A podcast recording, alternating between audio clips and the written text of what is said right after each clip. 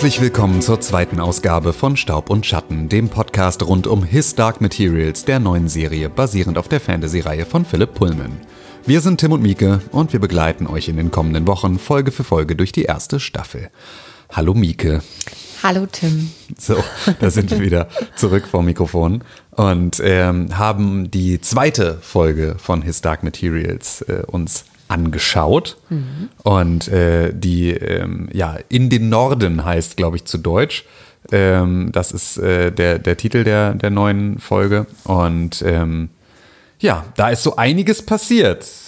So einiges, so kündet das, von Aufbruch, dieser ja, Titel, finde ich. Ja, absolut. Aber ähm, also die Folge selber hat auf jeden Fall äh, so einiges so einiges gemacht. Ausgelöst hat sich viel, ja. ja. Vor allen Dingen viel, was?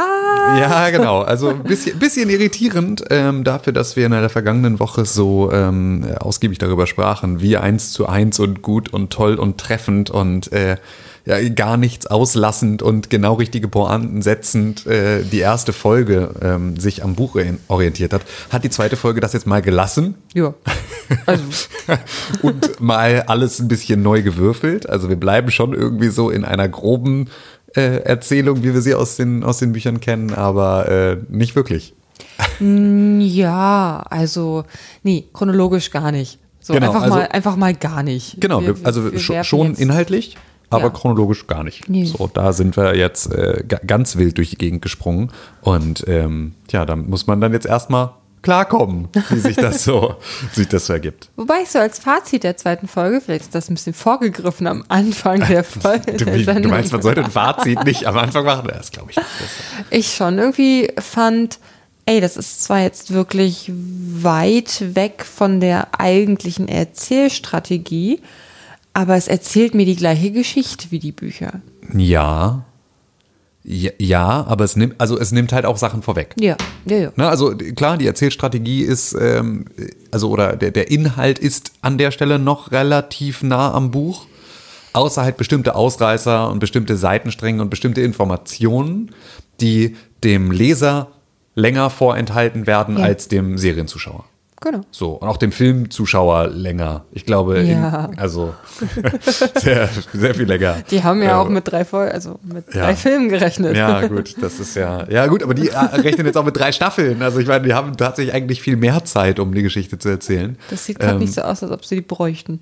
Nee, finde ich, find ich auch. Es, es wirkt ein bisschen so, als hätten sie es da sehr eilig. Aber ja gut, vielleicht machen sie noch, obwohl nee, sie können ja nicht ein Prequel hinten dran setzen als zweite, dritte Staffel. Das nee. wird verwendet, ver, ver, ver, verwendet, verwirrt ja nur. Ich habe eher das Gefühl, dass die Geschichten, ähm, das, was wir in den zweiten und dritten Büchern manchmal so als Zurückgriffe erzählt bekommen, warum Dinge so sind, wie sie sind oder was da dann so angestoßen wird an im Untergrund verlaufenden Fäden, ähm, dass die halt jetzt schon gezeigt werden. Ich weiß nicht, ob sich das dann nicht irgendwann nihiliert in der in der Erzählweise. Ja, mit Sicherheit. Also es gibt auch genügend Stellen äh, im Buch, die sich auch bestimmt äh, cineastischer noch mal länger ziehen lassen, um das irgendwie wieder auszugleichen. So und mhm. also ich kann mir auch gut vorstellen, dass sie ein Stück weit ähm, jetzt die Zuschauer schon sehr dolle packen müssen, sehr dolle erklären müssen, worum es da eigentlich geht und was daran irgendwie so der spannende Twist ist, damit du dann so ein bisschen über den Cliffhanger bleibst, weil ja. ich glaube, dass äh,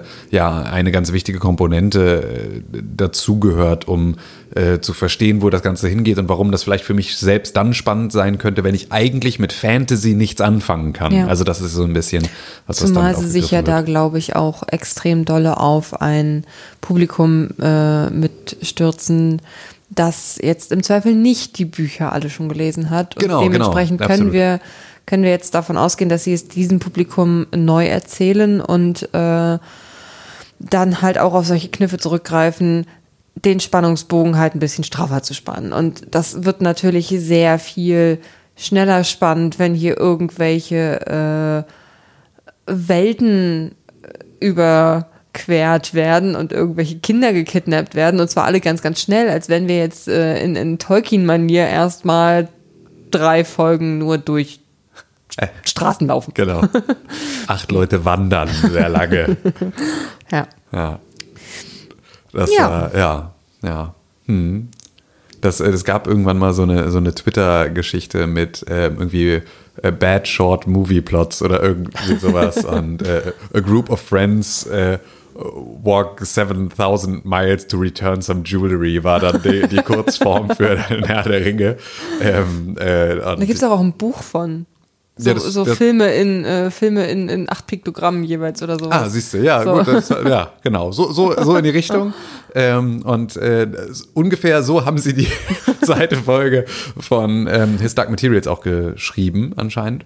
Nein, so schlimm ist nicht. Aber wir können ja mal, wir können ja jetzt äh, in unserer gewohnten Manier jetzt hier mal durchgehen und ähm, uns so Szene für Szene durchhangeln durch das, was wir so gesehen haben. Bist du da dabei? Ähm, ja, ich weiß nicht, wollen wir nicht vielleicht vorher noch mal kurz so, was waren unsere Eindrücke von letzter, von, was ist in der Woche passiert? Haben wir irgendwie großmedial was davon mitbekommen? Ist so, wie ist die Serie so angekommen in unserer, in unserem Umfeld? Punkt. Guter so. Punkt, ja. Also, ähm, sollte ich einfach mal loslegen, dann mache ich einfach mal. Ähm, und zwar ähm, ist natürlich in der vergangenen Woche dieser Podcast hier erschienen ähm, und hat dann so langsam Fahrt aufgenommen. Und seit gestern Abend sind wir dann sogar auch endlich von iTunes gelistet worden, die sich diesmal uh, uh. elendig lange Zeit gelassen haben. Ähm, Shame. Da äh, waren Deezer und Spotify deutlich schneller dieses Mal. Ähm, und äh, jetzt sind wir aber sozusagen auch über alle Podcatcher erreichbar und ähm, haben natürlich auch so ein bisschen Werbung gemacht für den Podcast und gesagt, hier guck mal, hier kann man irgendwie so Sachen hören. Und das, was ich am meisten gehört habe, war ein, ah echt, lohnt sich das? Hm, ich habe jetzt gerade irgendwie kein Sky-Ticket und äh, war mhm. eigentlich auch ganz froh, dass ich das gerade nicht mehr habe und so und wollte eigentlich gerade das Geld sparen.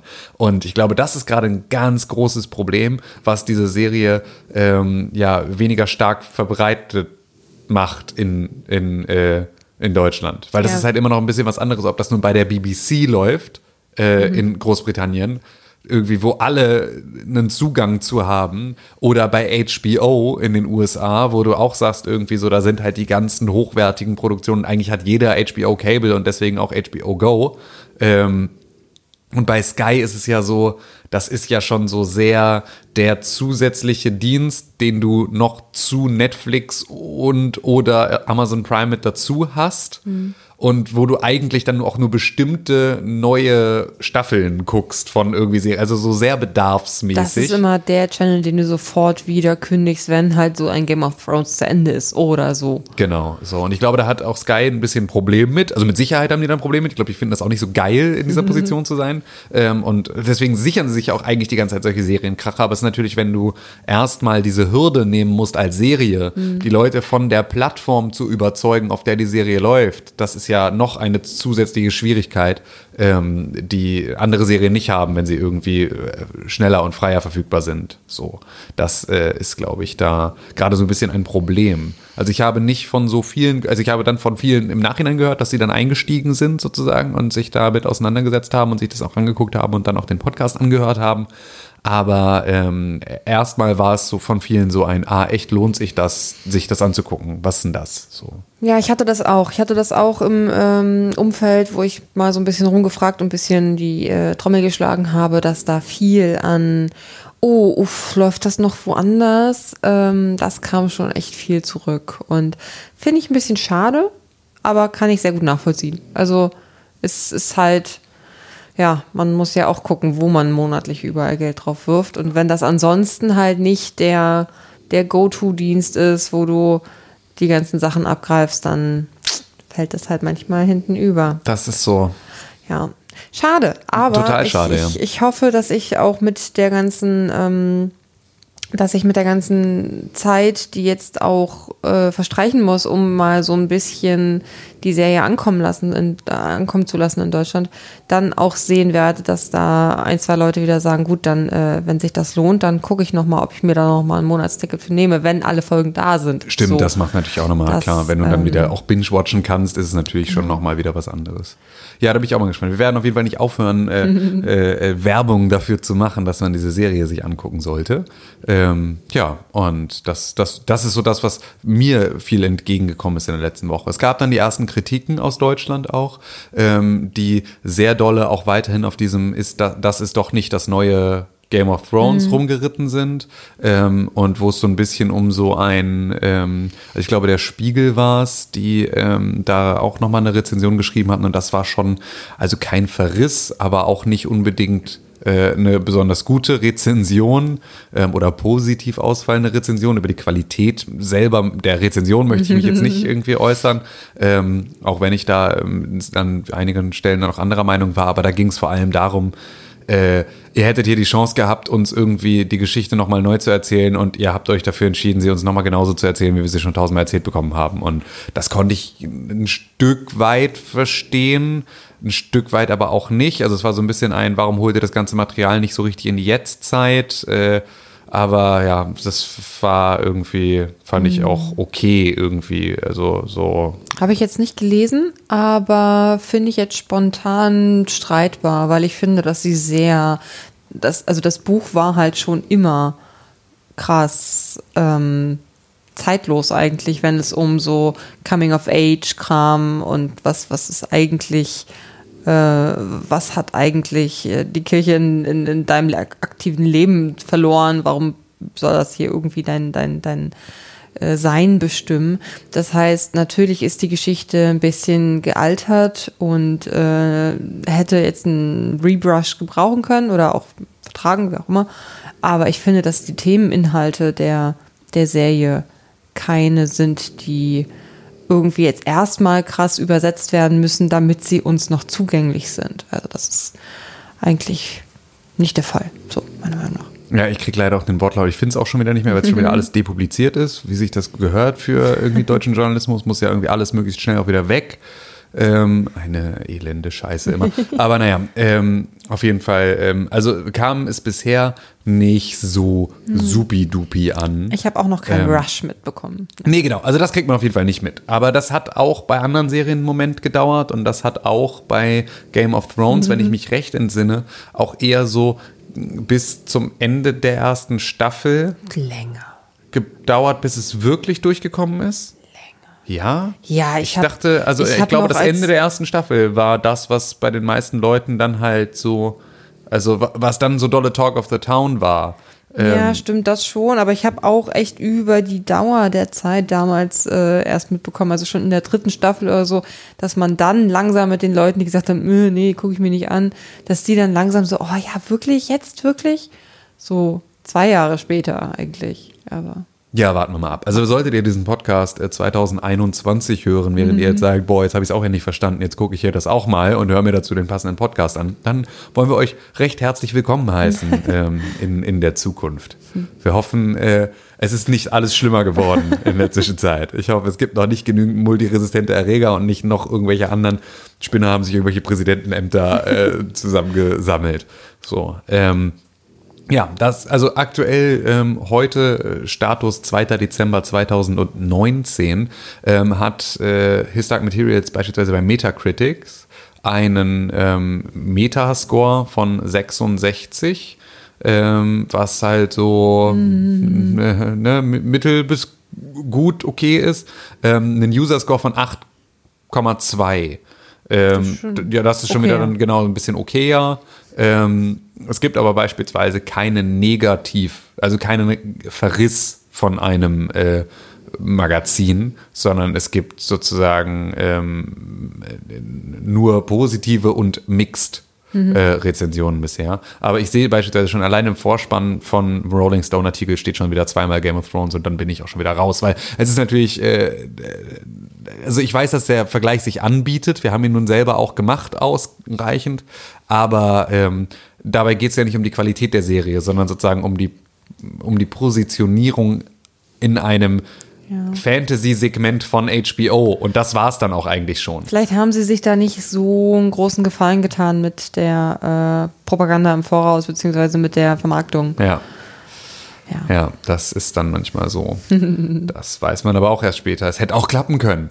Ähm, ja, aber dann lass uns doch mal über die, über die ja. Folge selber reden, ähm, die ähm, da jetzt gelaufen ist.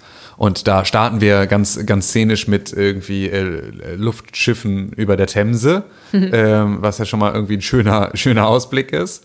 Ähm, das kann man sich ja sehr gut angucken. Und das macht ja auch sofort so ein bisschen das Setting auf. Ähm, ah ja, richtig genau, wir sind wieder in diesem komischen alternativen Steampunk-Universum, in dem alles so ein bisschen äh, crazy ist. Und ähm, ja, dann schneiden wir direkt um dazu, dass äh, Lyra und Mrs. Coulter jetzt angekommen sind. Also wir haben im Prinzip ja eigentlich die logische Fortführung. Ne? Die letzte Folge endete mit denen in einem Luftschiff. Wir sehen also als ein Luftschiffe, die nach London reinfliegen und dann steigen sie da aus dem Taxi. So, das heißt also, sie sind jetzt dann in London angekommen, die Reise ist jetzt vorbei und ähm, ja, stehen dann da vor diesem großen Gebäude, in dem äh, Mrs. Coulter ihr Penthouse hat. Und, äh, Lara fragt ganz süß, ist das alles deins? Nee, nee, nur, nee. Ein, nur ein komplett goldbesetztes Stockwerk gehört mir. gar nicht, gar nicht wild. Äh, nur, nur die kleine Penthouse-Etage. Ja. Nee, genau. Und da, ähm, da laufen sie dann hoch und da ist das alles noch ganz aufregend und ganz spannend und Lyra darf sich irgendwie oder kriegt ihr Zimmer gezeigt mhm. und äh, ne, kriegt die ganze Wohnung gezeigt. Und ich fand tatsächlich, dass der, ähm, dass die, dass die Wohnung sehr nah an der, an dem Set aus dem äh, 2007er Film ist. Stimmt. Ich fand so diese zentrale Perspektive mit dem Sofa und sowas, das waren alles so Sachen, die waren so sehr äh, also ich habe nicht nochmal nachgeguckt, wie nah sich sozusagen die Sets ähneln, aber ich hatte auf jeden Fall das gleiche Gefühl. Das mhm. reicht ja aus. Also das ist ja. ja dann, wenn sie das schaffen herzustellen, dann ist es ja ganz oft so, dass wir Sachen gar nicht richtig erinnern, sondern eigentlich nur ein Gefühl haben wollen. Das ist ungefähr so wie Stranger Things überhaupt nicht ist wie E.T., mhm. aber es fühlt sich so an wie E.T. und das sozusagen muss man heute mit anderen Mitteln machen, als man das irgendwie äh, äh, ja, in den 80ern machen konnte. Ähm, aber auf jeden Fall fiel mir das auf, dass ich da dachte, habe ich dieses Set schon in der Serie irgendwo gesehen oder im Film. Da war ich mir nicht mehr sicher. Gab es noch so eine Szene, in der das nochmal wieder wichtig wurde, in der ich es nicht mehr richtig auseinandergekriegt habe, mhm. was wann war. Ja, auf jeden Fall laufen sie da also durchs Penthouse und sie darf sich dann irgendwie ihr Zimmer angucken und hat dann das erste Mal ein großes eigenes Zimmer mit irgendwie einem großen Bett. Und, und alles ist ganz gemütlich und sie hat ihr eigenes Bett und das ist riesig und alles ist erstmal, ja. erstmal alles ist cool. Und ich finde es immer noch, es ist eine ganz abgefahrene, ähm, ich finde es eine ganz ähm, abgefahrene Welt, die sie da geschaffen haben visuell, weil ähm, ich weiß gar nicht genau, wie Pullman es beschreibt, aber sie haben halt diese, sie haben diese alten Autos, so, mhm. ne, also so 60er Jahre äh, Karren, die da rumfahren, zusammen mit diesen Luftschiffen, haben teilweise aber extrem designy Interieur, ja. also so krasse Designerlampen und so Boxspringbetten mit so großen Headboards und so Sachen, die irgendwie jetzt auch total in sind. Könnte auch ähm, ein West Wing Katalog ein bisschen sein. Genau, so wir, wir sehen später auch nochmal eine Badewanne, die so sehr geile moderne Badewanne ist und sowas und das Stimmt. sozusagen gemischt mit dieser mit diesen alten Elementen und irgendwie aber einer Mode, die die nochmal aus einer ganz anderen Zeit irgendwie kommt und auch so ein krasser Remix ist. Also ich finde die Welt, die sie da machen, visuell extrem spannend. Mhm. Ähm, aus so einer Designsicht, ähm, weil ich da so die einzelnen, den Stilmix extrem gelungen finde, gar nicht das Gefühl habe, dass irgendwas rausfällt und mir jetzt erst auffällt, wie dolle Art Deco und irgendwie 60er Jahre äh, Retro schick zusammen mit äh, modernster Architektur oder ähm, in, in, ja, Interior Design irgendwie sich kombinieren lässt. Ist ganz, ganz crazy. Fand ich irgendwie ganz beeindruckend, ähm, wie das Szenenbild ja aufgebaut ist. Ja, das Einzige, was aktuell noch rausfällt, ist halt Lyra. Also du siehst, das ist eine, dass sie aus einer anderen Welt gerade aktuell ja, noch absolut, kommt. Und genau. zwar die halt ihres, ihres Cor äh, Jordan Colleges. Genau. Und, ja. ähm, sie ist so ein bisschen bäuerlich ja. einfach, ne? Das ist so das, was sie ihr auch als Charakter ja immer so ein bisschen auf, aufschwatzen, so ein bisschen. Ähm, dass die ja noch nicht so, also das ist auch wieder so, ähm, die soll ja auch nicht ein Mädchen-Mädchen sein, das irgendwie jetzt im rosanen Kleidchen, also das ist ja auch nicht der Typ, aber sie da, stellen sie auch schon sehr plump dar, mhm. finde ich. Ähm, anders als sie das im Film oder im Buch machen, finde ich, ist sie jetzt hier so sehr tölpelig. So. Ja, das stimmt. Ähm, ja. Ja, auf jeden Fall ist da die Welt noch in Ordnung. Da ist alles schicki in der Bude. Und weich. Und, und weich und nice. Und äh, man hat noch nie so gut gelegen. Und ähm, Tja, dann äh, gehen wir sozusagen. Szenenschnitt genau, rüber. Szenenschnitt zu. Wer anders darf sich sein neues Zimmer angucken? Und zwar Roger äh, darf sich sein neues Verlieszimmer oder sein, äh, ja, sein, sein äh, Gefängnis angucken. Äh, mit dem großen Raum, den er sich irgendwie mit 40 anderen Kindern teilen muss und wo irgendwie überall Stockbetten stehen in so einem feuchten Keller irgendwo in London. Sieht eigentlich aus wie eine ganz normale 6000 Euro die, im Monat Mietwohnung in äh, London. ähm, so das, was man da so kriegt, wenn man auf britische Architektur steht, dann kriegt man genau das ähm, und äh, kann das dann ganz günstig mieten. Und ähm, ja, so, so sind sie da in ihrem, in, in ihrem, ja, also. Er ist der Neus Neuankömmling Genau. innerhalb dieser, dieser Abgeschiedenheit da. Genau, Kinder so. untergebracht wurden. Genau. Und wird dann da so Und- reingeschickt. Genau, wird reingeschickt und trifft dann aber sofort halt glücklicherweise, Glück im Unglück, ähm, halt auf seinen kleinen Freund Billy Costa. Genau. So, den hatten wir ja nun in der letzten Folge verschwinden sehen. Ähm, so am Anfang, in der Mitte der ersten Folge, war ja Billy Costa dann derjenige, der verschwand, also der, der Gypter-Junge. Ähm, und dann ja am Ende auch Roger. Und ähm, die beiden sind jetzt zumindest schon mal wieder vereint. Das heißt, wir haben so den ersten Lichtblick-Moment, der aber auch irgendwie, ja, genau so wie du sagst, also so ne, Glück im Unglück so ein bisschen bittersweet ist, weil so, die freuen sich, dass sie sich sehen und irgendwie so sind aber auch beide so ein bisschen, ja, verstört von der ganzen Situation, was auch logisch ist. Ja. Wobei Roger sofort reinkommt und sagt, hier, Lyra sucht uns. Also das geht hier kein Tag vorbei, an dem du dir nicht sicher sein kannst, dass hier gerade alles dafür getan wird, dass wir hier gefunden werden. Also Ja. der ist da sehr, verlässt sich da sehr auf seine Lyra. Ja, was er ja auch gut kann, weil Ja. sie ist ja genauso entschlossen, auch ihn zu Genau. suchen. Ähm, deswegen ist, trifft er das ja total. Ja, genau. Das ist so, das ist diese Szene. Dann haben wir das Intro, ähm, das sich jetzt inhaltlich nicht verändert hat. Das kann man ja auch nochmal dazu sagen. Wir hatten ja auch wieder, oh nein, den bösen Vergleich mit Game of Thrones, äh, ähm, was das Intro angeht. Also wie viel wird sozusagen von dem, was in der jeweiligen Folge passiert, auch übers Intro angekündigt. Da habe ich jetzt keinen Unterschied gesehen. Ich Ich, glaube, das war das gleiche Intro. Ähm, und dann haben wir eine von mehreren Frühstücksszenen auf dem äh, Penthouse-Balkon. Ähm, Breakfast at Lyra. ja, genau. Breakfast at Lyra's. Und ähm, da steht sie so an der, an der Kante und ähm, äh, dann entwickelt sich zwischen Mrs. Coulter und ihr so ein Gespräch über Höhenangst. Ja. Beide noch schön in ihrem Pyjama, ganz entspannt. Guten Genau, also Morgen. jetzt auch Lyra ist angekommen in der Welt. Die trägt Ja. jetzt einen Seidenpyjama und passt plötzlich total gut in dieses Bild. So, Ja. Das wirklich äh, immer an jeder Stelle sieht dieses Penthouse aus wie ein West Wing-Katalog. Ja, und auch irgendwie so. Was mir aufgefallen ist, kurzer Zwischenwurf, ähm, Mrs. Coulter ist immer in Juweltönen Ja. gekleidet. Die hat immer entweder so Saphir oder Smaragd oder Rubinsachen an. Die ist immer, sie ist immer ein Edelstein. Wir haben Das aber ist- auch alle Szenen mit ihr. Ich weiß nicht, ob es nur die Szenen mit ihr sind, da habe ich jetzt gar noch nicht drauf geachtet, aber wir haben auch da sofort einen Filmlook, der in die Ja. Richtung geht. Also wir haben immer ein etwas grünlich-bläuliches Licht, auch immer in diesen Smaragdtönen. Also das ist sozusagen so ein bisschen das, was, äh, was die Color Correction da auch nochmal mit reinbringt, damit auch gerade diese Töne, glaube ich, nochmal mehr krachen. So, das ist so ein bisschen das Mystische, was sie da äh, so umschwirrt. Ja, und dann steht äh, Lyra dort auf dieser Kante und erzählt ähm, Mrs. Coulter, dass sie früher mal auf dem Dach gelebt hat in Jordan College, beziehungsweise auch gelebt, also so, dass sie every other Sunday, ähm, also alle zwei Wochen mal, auf dem Dach geschlafen hat und dass das eigentlich äh, mega nice war und dass sie da irgendwie auch immer drum geturnt ist drauf. Und ich glaube, Mrs. Coulter fängt dieses Gespräch an, weil sie so leicht leicht besorgt ist, warum dieses Kind da jetzt an der Kante steht bei diesem drei Millionenstöckigen Gebäude. Ähm, und dann beruhigt Lyra sie halt, dass es überhaupt gar kein Thema ist und dass sie da äh, gewohnt dran ist und das gerne mag. Und dann kommt eine kleine Offenbarung von Mrs. Coulters Seite, die äh, dezent verstört ist und tief blicken lässt. Findest du? Ja.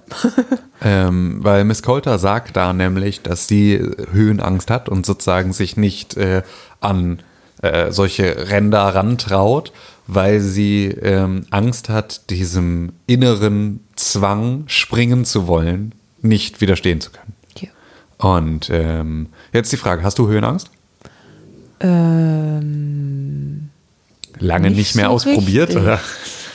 Also nicht so, nicht so aktiv, nicht so wie man Höhenangst kennt. Ja gut, ich auch nicht. Also ne, nicht, nicht so, also ich kann, ich kann auf den Eiffelturm hochfahren Ja.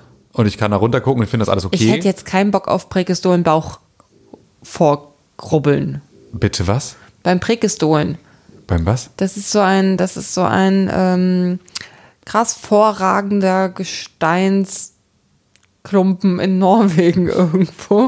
Ähm, da kann man, da steht vorne ganz am, am Ende dieses, äh, dieses, äh, dieser Klippe steht noch ein kleiner Stamm, an dem kann man sich festhalten. Man kann da halt auf dem Bauch nach vorne, also wenn man sich auf den Bauch legt und nach vorne krabbelt, kann man da halt runter gucken. Dann guckst du irgendwie 4000 Meter runter oder sowas. Korrigiert mich, wenn ich falsch bin. Aber ähm, der Prägestolen ist halt so ein krasses Ausflugsziel und so ein, so ein, so ein, so ein Mutprobending.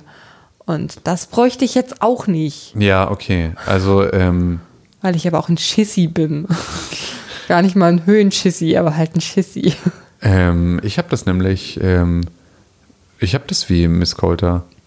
Ich habe auch so, also. Dann bist du auch verstörend. Ja, genau, deswegen war ich gerade so ein bisschen, äh, war ich so ein bisschen verstört von deiner äh, Vehemenz, mit der du das jetzt hier sagen kannst, äh, dass ich, dass ich, äh, dass ich verstörend bin in meiner Art und Weise, weil ähm, ja doch ein bisschen habe ich das auch. Also so ein, ich ähm, mir schießt dann auch durch den Kopf, was jetzt, also ja, das ist so ein Drang nach vorne, bei dem ich denke, das wäre jetzt so, aber eigentlich mich in der Gedankenspirale verliere, wie gruselig das wäre.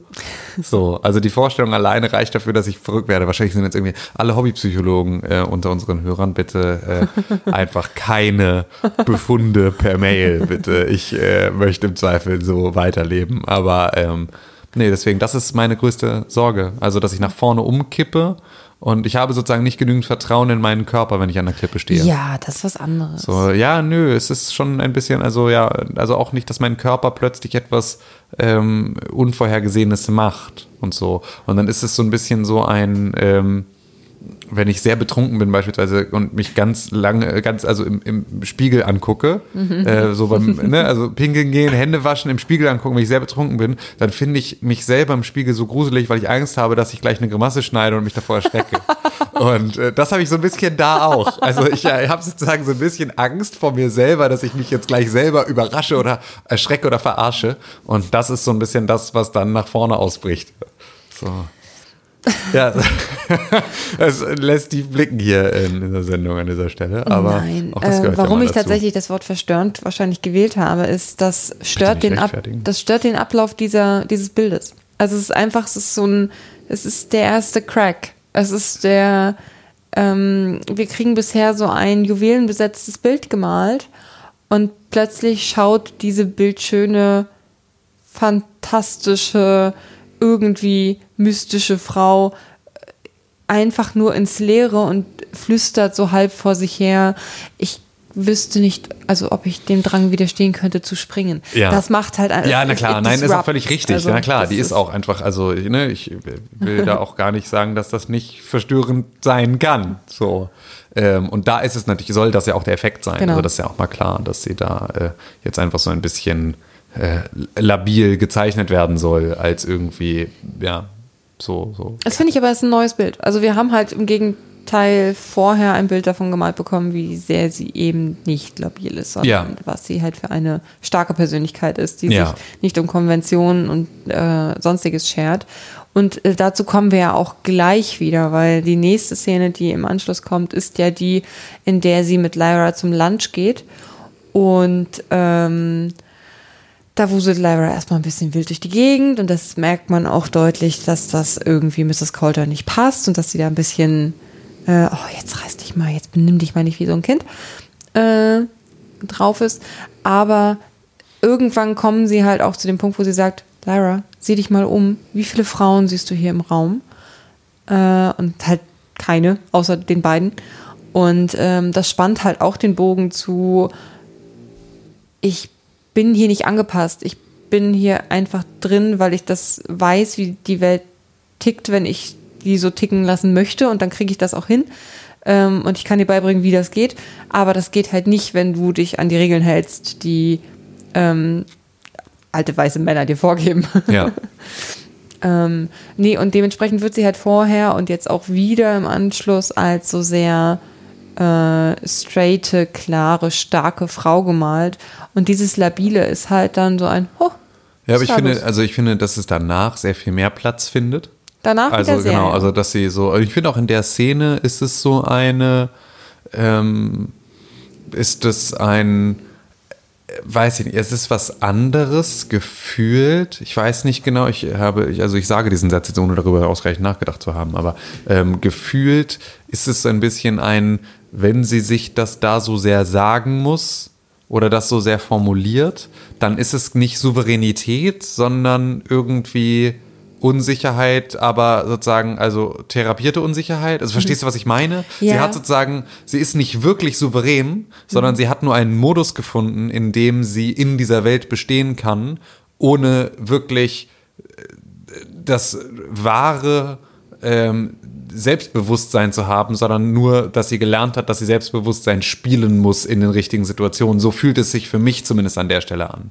Ähm, so habe ich es verstanden. Deswegen ist sie für mich seit der Szene demontiert sie sich kontinuierlich so ein bisschen selber. Und was ich auch schwierig fand, war, dass äh, für mich diese Demontage einer etwas labileren Person ähm, schon längst passiert war in den Büchern und ich deswegen, ich konnte das beispielsweise jetzt nicht so gut wie du gerade trennen von dem, was ich schon weiß. Ähm, sondern ich habe eigentlich die ganze Zeit darauf gewartet, dass sie jetzt verrückt wird. Ach so, ja. Und ich habe gar nicht darauf geachtet, dass sie in der ersten Folge überhaupt nicht verrückt porträtiert wurde, sondern ich hatte das Gefühl, sie muss doch eigentlich die ganze Zeit verrückt porträtiert werden. Ja. Ähm, das ist so ein bisschen das, aber sie verliert jetzt so langsam. Wir haben so diesen Danny-Moment. Ich muss aufhören mit diesem Game of Thrones, aber nein, ich mache einfach weiter. Ist auch gut. Ähm, so, also der, der Moment, in dem man merkt, so, okay, jetzt funkelt The da kurz Mad was in den Queen. Augen, genau, und jetzt äh, wird, jetzt geht die Scheiße ab. Ähm, Ja. aber ich fand es ganz schön, weil Lyra halt da auch am Anfang so, und das ist das, was auch mit Lyra passiert, ist halt dieses, sie, sie ist dieser Wildfang, ähm, der irgendwie dann sofort da reinprescht und sich die ganzen Exponate anguckt in diesem Arctic Institute und mega irgendwie gehypt ist davon. Und halt auch irgendwie dann so Forscher am Tisch sitzen sieht, die sie kennt und bewundert und wo sie fragt, oh, ist das der und der? Und Miss Corder sagt, ja, stelle ich dir später vor, aber halt jetzt mal die Fresse und iss erstmal. ähm, so, und sie sofort so maßregelt. Und das ist auch wieder so dieses, ähm, du merkst sehr dolle, dass sie, ähm, ja, da, da, dass sie äh, eigentlich, obwohl in der ersten Folge sehr viel Fokus darauf lag, dass Lyra ja so gut reinpasst, weil sie so interessiert ist und so aufgeregt und so weiter und so fort, merkt man jetzt sehr dolle, dass das überhaupt nicht etwas ist, was Miss Coulter in ihrem Alltag haben will, sondern äh, dass die will eigentlich ab jetzt Gehorsam und äh, dass das Kind in der Spur läuft und nicht irgendwie äh, an irgendeiner Stelle über die Stränge schlägt. Und ähm, das macht sie da sehr deutlich in der Szene. Ja, wobei sie ähm, das glaube ich, ich hoffe, ich vermische das gerade nicht mit dem Film, ähm, das aber auch ganz klar von Lyra einfordert, als sie sie zur Assistenz bittet. Also irgendwie das Wort Gehorsam klingelte gerade in meinem Ohr, dass ich das erstaunlich fand, dass sie das so hart formuliert hatte. Ich glaube, das war, als sie sie ähm, gefragt hat, ob sie als Assistentin mitkommen möchte und dass sie das dann auch unter, unter absolutem Gehorsam und ihrem, dass sie ihr vertrauen soll und ihr dafür gehorchen muss. So. Ja, okay. Aber das, äh, das schließt natürlich überhaupt nicht ein, dass, ähm, dass jetzt plötzlich klar ist, dass hier nicht mehr rumgeturnt wird und nicht mehr, nicht mehr äh, neugierig äh, sein wird. Oh Gott, dass hier nicht mehr neugierig zu sein ist. Ähm, das schließt es natürlich überhaupt nicht ein, sondern das ist jetzt etwas, was Lyra erfährt in dem Moment, wo es ihr passiert, dass ihr das jetzt, äh, ja, dass sie da jetzt eingeschränkt wird. Ja. Ja, und ähm, dann springen wir da raus aus dem Arctic Institute rüber, einmal kurz zu den Ägyptern, also zu dem Suchtrupp, der sich letzte Folge dann mit aufgemacht hat nach London, um nach den verschwundenen Kindern zu suchen. Und die haben jetzt einen Hinweis darauf, wo die Kinder sich befinden und planen sozusagen den Zugriff jetzt äh, auf dieses äh, Kinderheim, so um da jetzt irgendwie die Gören wegzuholen. Ja. Das ist so das, was die dann gemeinsam machen. Und ähm, dann haben wir das sozusagen nur so als kurzen Einstieg, springen aber erstmal wieder zurück zu ähm, Lyra und Mrs. Coulter. Die jetzt wieder zu Hause sind. Genau, die jetzt wieder zu Hause sind. Das, was jetzt im Arctic Institute passiert ist, mehr oder weniger so in einem intimen Moment und in einem intimen Umfeld nochmal aufarbeiten. Ja, genau, weil sie sitzen, also Lyra sitzt in der Badewanne. In der vorhin schon angekündigt. Genau, in der extrem designy extrem- Badewanne. Extrem designy Badewanne, in dem Marmorbadezimmer. Ähm, und ähm, ja, kriegt sozusagen dann die Haare gewaschen von Mrs. Coulter, die so dahinter sitzt und ähm, ja, da, genau, reden sie dann darüber, was da jetzt so passiert ist und wie das jetzt in Zukunft zu laufen hat und so. Genau, und dass sie halt sich, ja, dass sie ihr mehr oder weniger das Versprechen abbringt, dass sie sich anpassen muss, dass sie sich ein bisschen verändern muss, dass sie halt ähm, in dieser Welt, in der sie jetzt mit Mrs. Coulter lebt, äh, ein bisschen anders zu funktionieren hat. Ja. Und da gibt es auch noch einen spannenden Moment. Ähm, dieses Haarewaschen passiert da ja gerade und Lyra halt in ihrem Wildfang ähm, sein, fängt dann halt an, ihre Geschichten auszupacken und Geschichten zu erzählen und ähm, ja, erzählt dann halt einfach, dass einer einmal irgendwann Roger an ihren, als sie noch lang waren, Haaren hochgeklettert ist und dann packt Mrs. Coulter sie halt hart bei den Haaren und meint, lüg mich nicht an. So. Ja. Und dann, genau danach kommt eigentlich erst so dieses, pass auf, du musst hier bitte lüg mich nicht an und du musst Erzähl dich ein bisschen anfassen, du so musst dich ein- ein bisschen ja, ja. anpassen und sei nicht so ein Kind.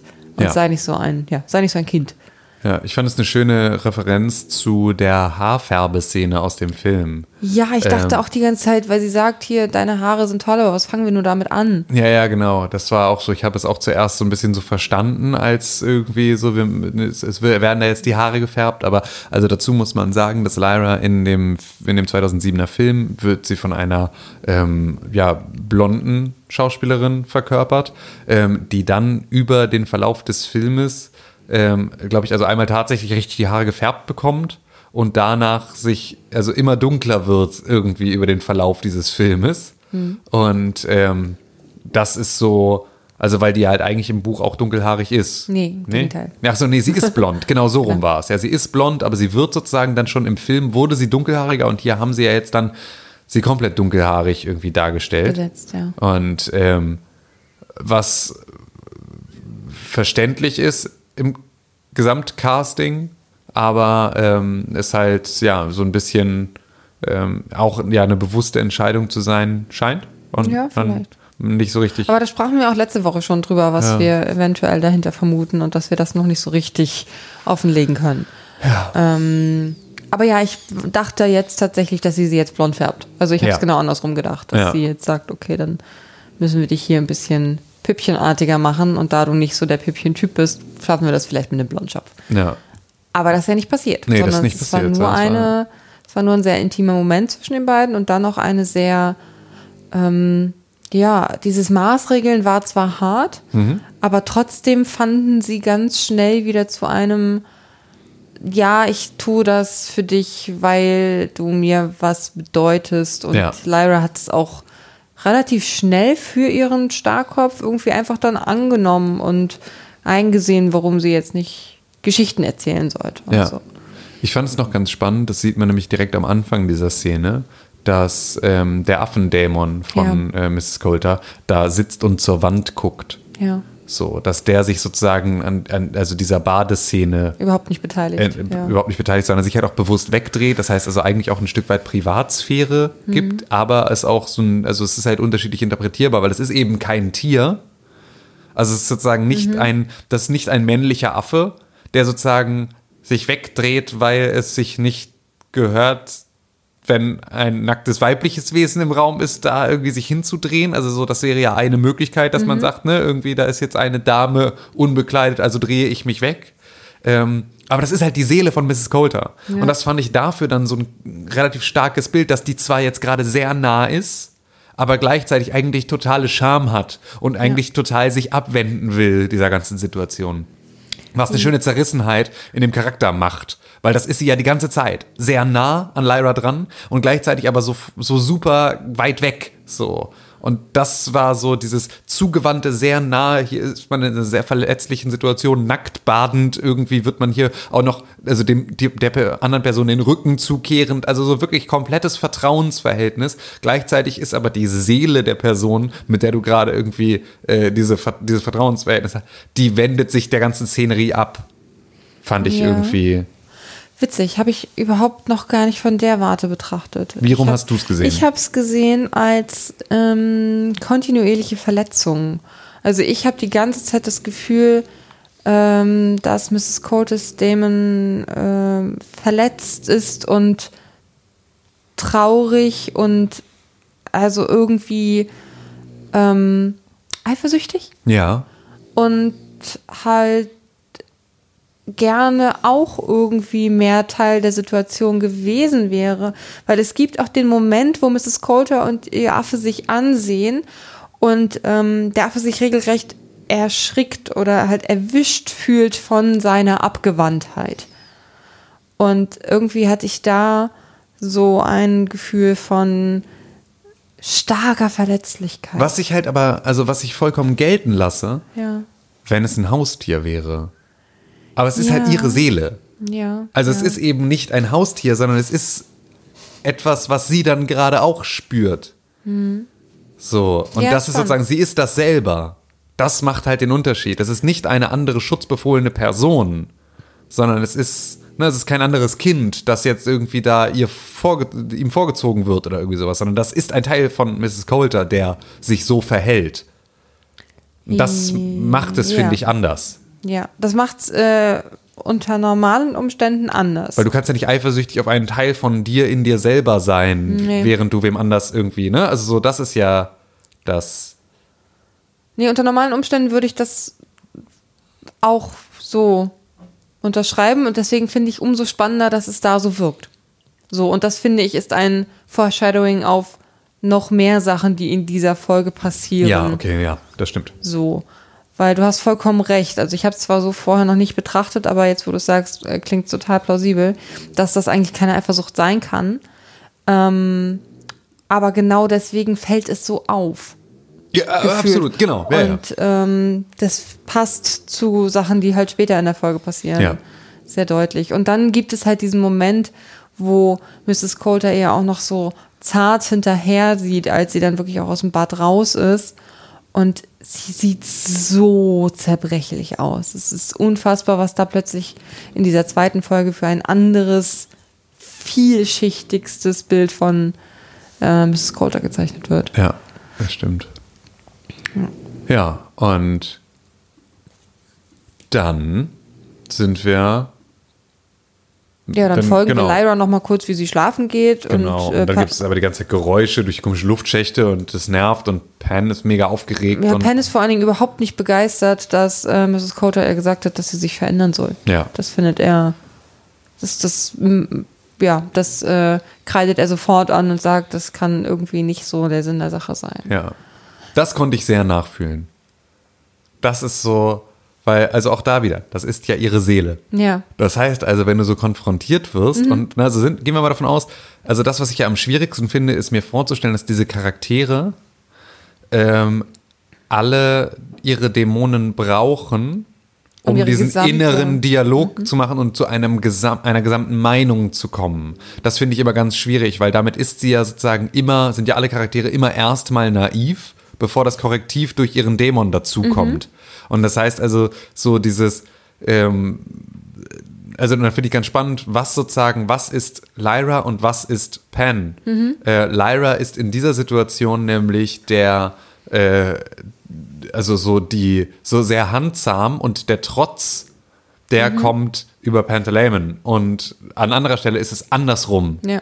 Und äh, das finde ich hat auch immer so ein bisschen sowas, wenn man an sich selber denkt, irgendwie, ähm, wer, wer sagt dir, wie du dich zu verändern hast oder was anders ist? Wenn das eine Person ist, die du liebst und die dir nahe ist, dann ist sozusagen es oftmals, ne, also so die direktere Entscheidung zu sagen, ja, das mache ich.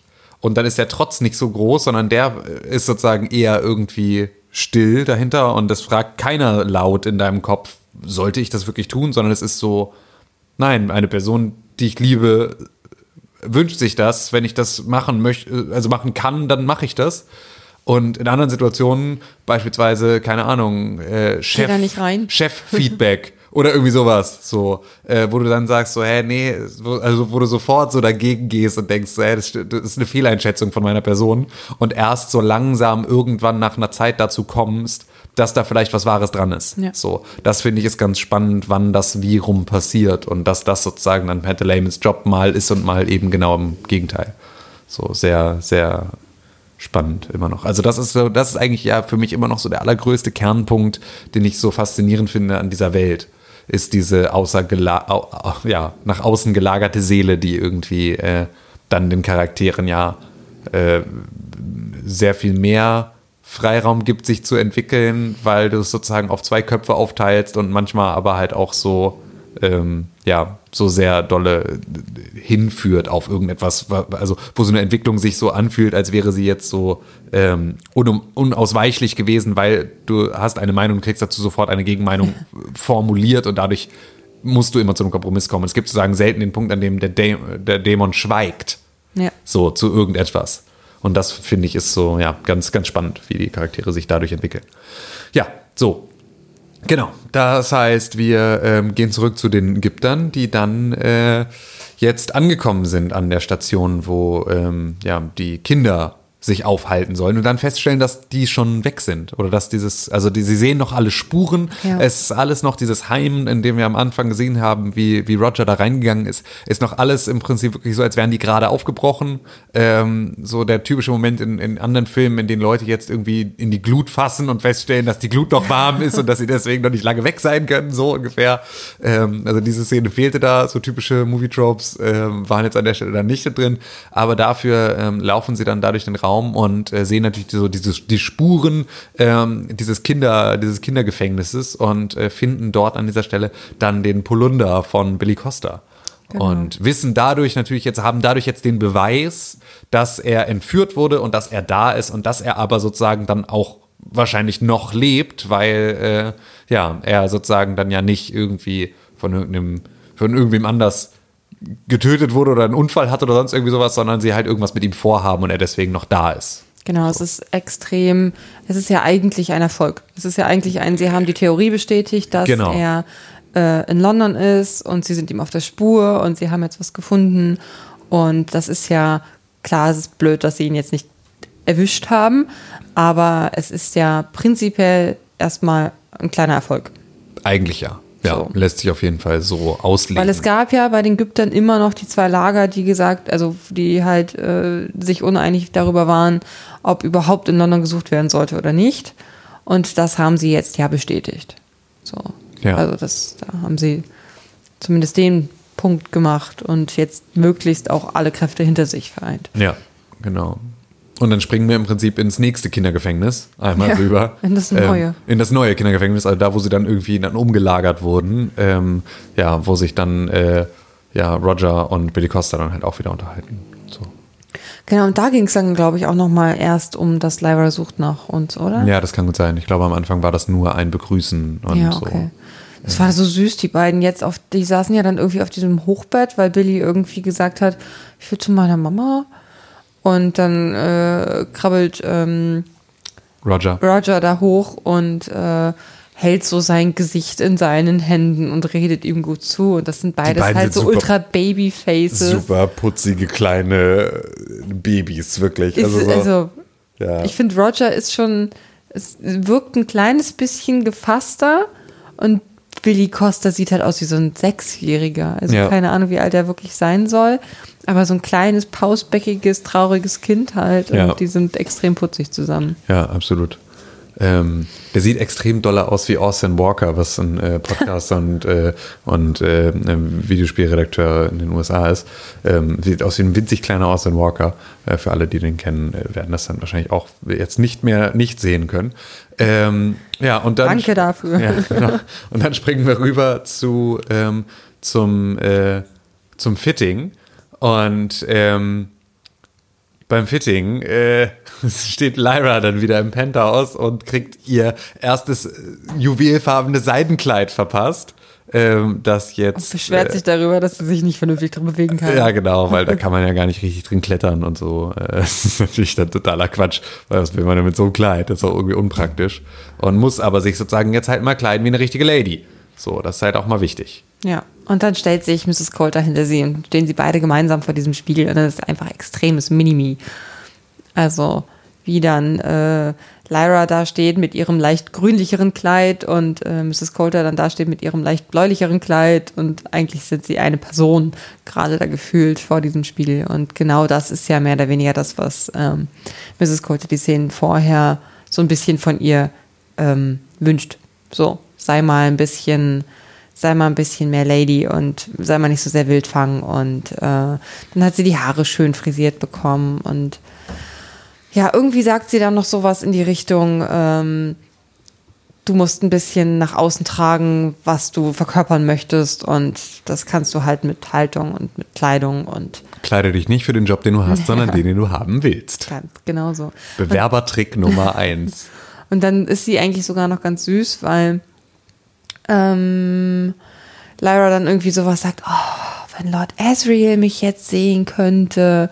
Und dann ähm, sagt Mrs. Coulter noch, er wäre ganz bezaubert oder irgendwie sowas in der Art. Und ja, das ist ein ganz süßer Moment zwischen den beiden. So, Ja. Es ist gerade wieder ein bisschen Wogen geglättet. Es war, geht ja die ganze Zeit so ein bisschen hoch und runter. Das war jetzt wieder ein ruhiger Moment zwischen den beiden. Ja. Und dann springen wir in der nächsten Szene zurück äh, ins Jordan College.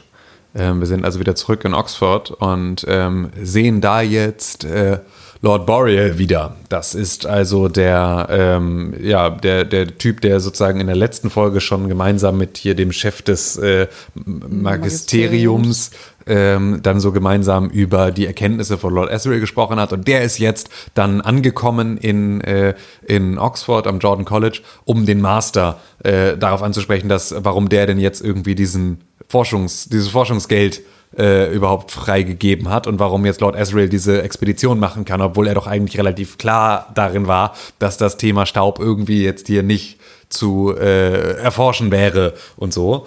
Und ähm, Ja, und was er vor allen Dingen noch von dem Master will, ist halt Zugang zu dem Schädel. ja, genau. Also, er sagt jetzt hier, ähm, lass mich mal durch, wo habt ihr den? Und ähm, möchte den bitte untersuchen.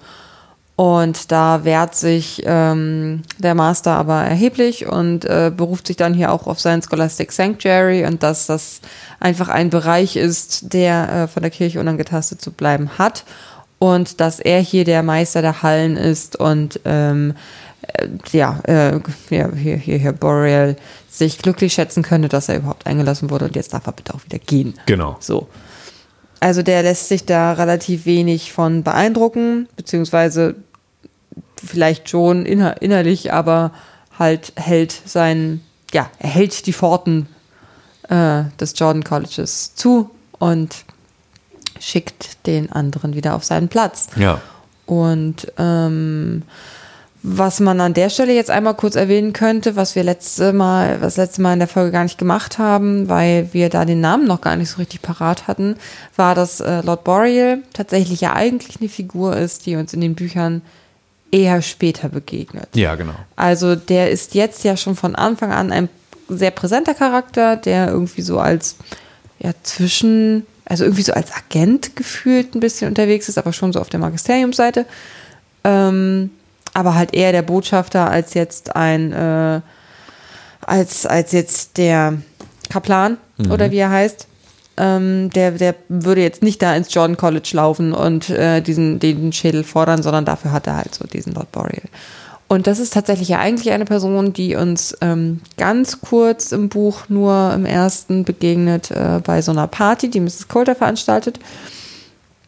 Ähm, aber tatsächlich erst im zweiten dann wirklich äh, Bedeutung erlangt. Und zwar als eine Person, die dann äh, auch sehr an diesem Schädel interessiert ist, aber halt erst ein Buch später. Ja, genau. Und das ist eigentlich jetzt der erste Punkt, an dem jetzt die Serie abweicht vom Buch.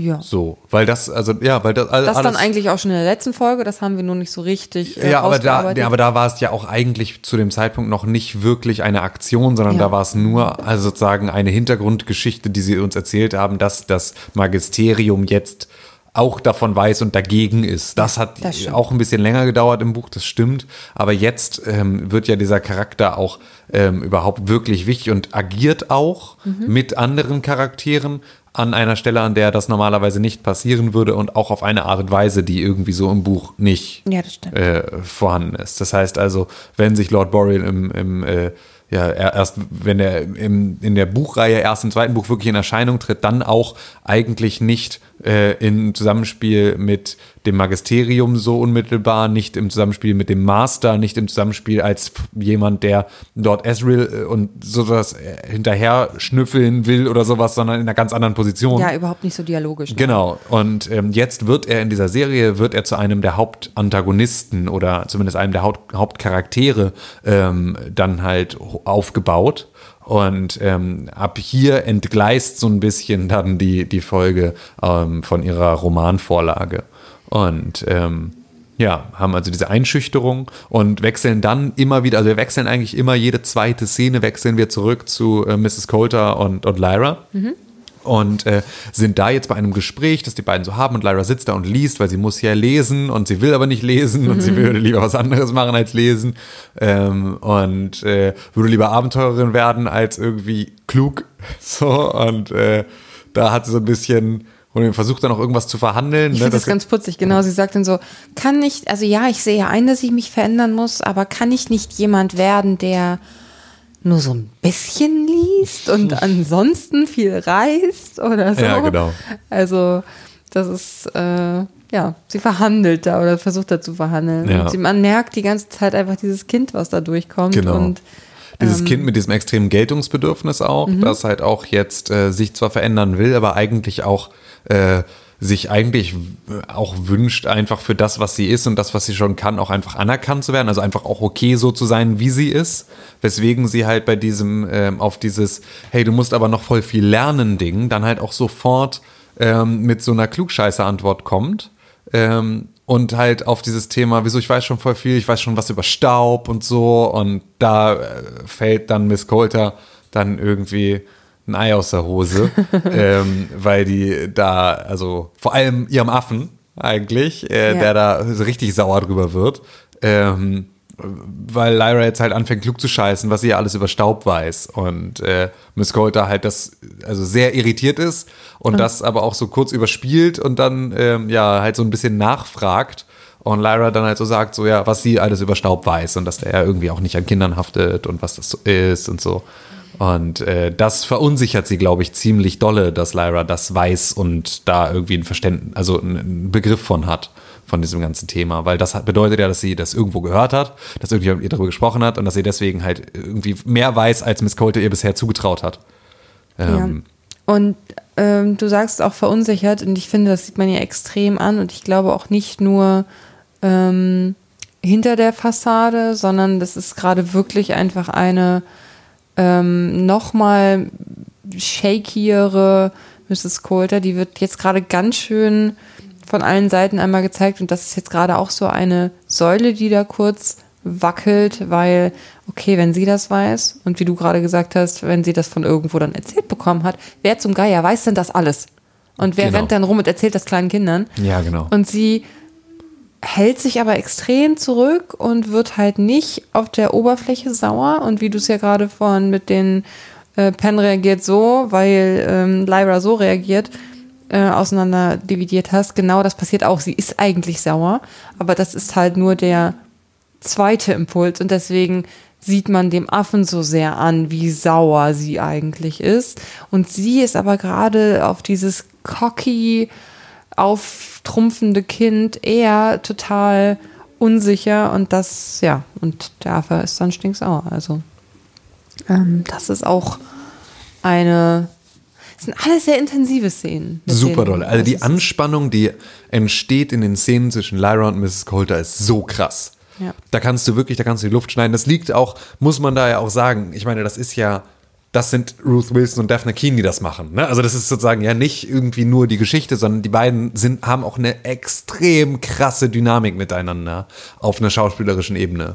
Das ist, also das muss man da ganz klar auch mal, muss man mal den Hut zücken an der Stelle, weil das machen die ja mit einem, dass ja. man da sitzt und denkt so, boah, Alter, ist so unangenehm und ihr seid so beide so dolle und so so zerbrechlich und trotzdem so angriffslustig und könnt beide so umschalten zwischen irgendwie diesem, also Lyra zwischen dieser äh, Bitte liebe mich und diesem Trotz und Mrs. Coulter zwischen diesem Ich möchte äh, für dich da sein und du musst aber gehorsam sein und äh, das ist so, äh, also das machen die beiden echt fantastisch, muss man an der Stelle echt sagen. Ja. Und, äh, also qualitativ kann ich tatsächlich auch äh, nichts Schlechtes bisher über diese Serie sagen, was jetzt so schauspielerische Leistung und so. Nee, finde ich auch. Also das ist extrem. so, das ist bisher, ist das bisher echt, echt super, super solide. Ähm, ja, und dann haben wir ähm, die Szene mit, ähm, also wieder zurück bei den Ägyptern, wir sind bei Mark Costa. Ähm, die ähm, ja dann sozusagen den Pulli übergeholfen bekommt.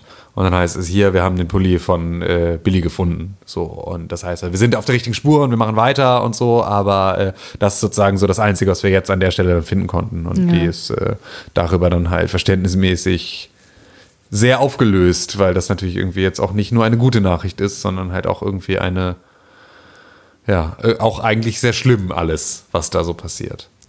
Was mir in dieser Verfilmung erstmal aufgefallen ist, was mir im Buch überhaupt nicht bewusst geworden ist, ähm, vielleicht habe ich es auch einfach nur ignoriert oder überlesen, ist, dass äh, Mark Costa und John Farr ja scheinbar in irgendeiner Art und Weise miteinander äh, verbandelt sind, weil halt schließlich auch Billy schwarz ist und äh, Mark Costa nicht und Ja. John Farr aber doch und der größere Sohn von Mark Costa aber auch nicht. Das heißt, es wird in irgendeiner Art und Weise dort auch unterschiedliche Väter wahrscheinlich gegeben haben und Ja. aktuell sind halt Mark Costa und John da wohl irgendwie ein Thema, weil die da auch so einen sehr innigen Moment haben, dass es da wohl scheinbar auch um seinen Sohn geht. Ja. Ich weiß nicht, inwieweit das a given thing war, aber das ist mir da erst aufgefallen. Das ist mir da gar nicht aufgefallen. Es sind, hatten die Naja, diesen Moment. Da, ja, die okay, da ja. gerade so ganz dolle hier, we will find him. Und, hm, hm. Ah, okay, und es ja. ist halt der kleine schwarze Junge und sein Bruder ist aber nicht Ah, schwarz. absolut, nein, das So. ist mir schon aufgefallen. Das war nur, also ich hatte die, ich habe ähm, dann die, die bei der Szene nicht richtig, war ich nicht richtig am Start anscheinend.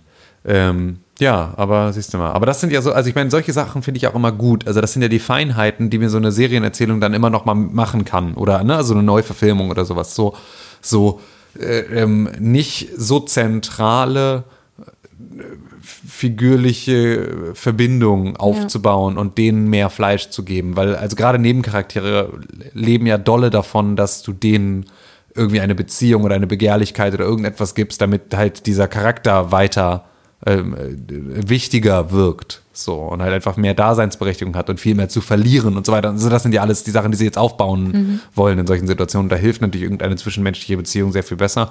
Und wenn du dann nicht genügend Zeit hast, mehrere neue Charaktere, also du würdest, müsstest ja sozusagen einen Partner von Mark Costa dem auch Screentime geben, um ihre, um dieser ganzen Familie mehr äh, emotionale Tragweite zu geben. Und äh, deswegen nimmst du dann halt einen Charakter, den du schon hast und dem du eh Screentime gibst, um das vielleicht zu machen. Ja. So, ähm, Also weiß ich tatsächlich gar nicht. Ja, aber, weiß ich auch nicht, ähm, aber war- macht sich super schön. Also ja. Genau. wenn, dann ist es sehr elegant gelöst. Und dann springen wir rüber ins Magisterium. Ähm, und äh, da haben wir hier Father McPhail, ähm, der da irgendwie rumsteht. Das ist der, den wir schon in der letzten Folge gesehen haben, der, äh, der von der, vom Magisterium. mit seiner Eidechse. Oder Genau, mit seinem, mit seinem Salamander als, als äh, Dämon. Und dann äh, kommt äh, Curly aus äh, Vicky Blinders um die Ecke. Ähm, und, äh, Der hier scheinbar aber ein ganz hohes Tier ist. ja, genau. Cardinal Storrock ist das. Und der ähm, kommt da um die Ecke und der hat so eine, der hat so eine, so eine Kakerlake oder sowas als Dämon, ne? Der ist irgendwie so, sowas. Irgendwas sowas- ganz- also ich ja, ja, was ganz für eine ekliges. oder Hornisse äh, Ah, erst genau, nee, nee, Hornisse und der Typ dann später, der hat eine Der hat Kakerlake. Kakerlake, ähm, genau, der hat eine Hornisse, was auch so, ey, wenn dein Dämon eine Hornisse ist, ne? das ist schon wirklich, ich finde, das sagt so viel aus. Das ist so wirklich, weil, ich meine, Hornissen sind halt eigentlich, sind die ja super nett und so. Ähm, das ist er halt, aber Ach so. ja, also Hornissen eigentlich, ne, also haben ja kein Interesse daran, Menschen anzugreifen oder sowas. Hornissen fressen, fressen Wespen. Deswegen müssen wir Hornissen gut finden. So, Okay. Hornissen sind irgendwie große, äh, starke Bienen, Muskelbienen, die gerne Wespen mampfen. Und alles, was Wespen mampft, ist mein Freund. Okay, für mich sind Und- es immer mutierte Killerwespen. Richtig große Bibors, die einfach kommen und dich irgendwie mit, mit äh, irgendwie, ja. Umbringen. Ja, einfach, einfach sofort umbringen. Und das ist ja auch ein Stück weit so, weil wenn du die sauer machst, dann hast du auch ein ernsthaftes Problem. Sind Hornissen sehr viel gefährlicher, sind aber halt ähnlich wie Bienen nicht so leicht sauer zu machen. So, also die sind nicht wie Wespen, obwohl sie sich anfühlen, als wären es schlimmere Wespen. Ähm, aber es ist halt trotzdem, das, der Effekt ist ja der gleiche, genauso wie du sagst. Man hat ja trotzdem extrem Schiss davor. Und man will ja, man hat ja auch das Gefühl, so, das kann mich jeden Moment umbringen. Und dabei ist es eigentlich in irgendeiner Form nützlich und äh, aber ja, sehr angsteinflößend, ohne dass man wirklich, ohne dass wirklich eine unmittelbare Gefahr von ihnen zwingend sofort ausgehen muss. Und das finde ich ist dann ein guter Dämon für so einen äh, buckligen, äh, bösen Ja, er macht auch so Äh, Kirchenghoul. Er macht so eine komische, unterwürfige Haltung die ganze Zeit, obwohl er der Chef ist. Ja, Also, aber das hat auch so ein bisschen was von diesem Imperatorbuckel, also so dieses, äh, ne, also so, der hat ja auch wahrscheinlich nur diesen, der hängt ja nur so tief, weil sein, weil er so viel Last auf, Goldkette so ja genau, weil die Goldkette so schwer ist und weil er so viel Last auf seinen Schultern trägt Ja, und so, weil der ist ja so vom, vom Alter gebeugt und vom Hass gebeugt Ja, und von sieht allem echt fertig aus. fürchterlich. Also die ganze ein Zeit, wenn hin und gruseliger her Charakter. geschnitten wurde zwischen den beiden Charakteren, dachte ich, dass hier Father McPhail, der sieht halt aus wie ein Gemälde. Ja. Und dann schneidest du zurück auf diesen Cardinal Sturrock und der ist so und er ist auch super so super close und so dolle grobporiger Haut und er Ja. ist so wirklich der wird halt auch extrem dolle als äh, ja als als Ghoul irgendwie dargestellt und nicht so sehr als richtige Person Armer Curly. ähm, ja armer Curly ist der der arme Dummkopf ähm, und da geht es aber darum dass ähm, ja Cardinal Sturrock sozusagen sagt ey Freundchen seht mal zu, dass ihr diese Kinderexperimente unterbunden kriegt, weil das kommt raus. Also da Genau, da ne, kriegen gerade Leute Wind von, so und da sind gerade Leute unterwegs und suchen Kinder. Ähm, und wir waren hier mal irgendwie der böse, die, wir waren hier mal die Geistergeschichte, die erzählt wurde, aber jetzt fangen Leute an, das ernsthaft zu glauben. Fahrt die Scheiße mal runter, hört mal auf damit. So, hört mal auf mit diesen Experimenten. Und ähm, dann geht es sozusagen wieder im Magisterium, geht es wieder um Mrs. Coulter, äh, die, die sozusagen jetzt da ihre Leute unter Kontrolle kriegen soll. Ähm, und das ist sozusagen das, worüber die beiden da reden. Und ähm, ja, dann sind wir Und dann wieder. passiert genau das, wovon ich gerade, also passiert jetzt noch nicht visuell, aber es wird ja angestoßen, wovon ich gerade sagte, äh, dann würde halt nicht so ein Father Mc, äh, Fail. McPhail äh, ins, in, ins Jordan College gelatscht kommen und sich da selber persönlich beschweren, sondern da schickt er dann sein äh, Boreal für. Ja. Und jetzt schickt aber der nächsthöhere dann. Ja, also da sind wir noch nicht, aber. Genau, deswegen sage ich ja, das wird halt initiiert, aber du, du Ja, kriegst ja. ja. schon mit, wie er jetzt sagt, so jetzt geh Ah, ja, mal, genau, ja, ne? ja, genau. So. Jetzt, jetzt kümmer du dich mal Kümmer darum. dich mal also, drum, äh, genau, also- der, der jetzt vorher der Empfehlsgeber war, wird jetzt zum Empfehlsempfänger und muss dann plötzlich auch doch selber irgendwie. Zum der- Empfehlsempfänger. Äh, Empfehls, Ich, hab achso, dir- ich, hab ich empfehle dir, das bitte weiterzuteilen. Ja, es, ja man, manche, es gibt auch Empfehlungen, die sich anfühlen wie Befehle. Das ist auch alles ein. Ich würde dir jetzt mal empfehlen, äh, dass du mal einen Schritt beiseite gehst, Freundchen.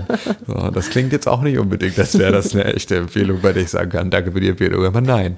Ähm, so, wir sind also wieder zurück im Penthouse und Lyra hört nachts äh, Geräusche. Die hatte sie ja schon mal gehört in der Nacht, in der auch Pantaleimon dann äh, da irgendwie so aufgeregt war und sich darüber aufgeregt hatte, dass er, äh, also dass die sich nicht verändern soll.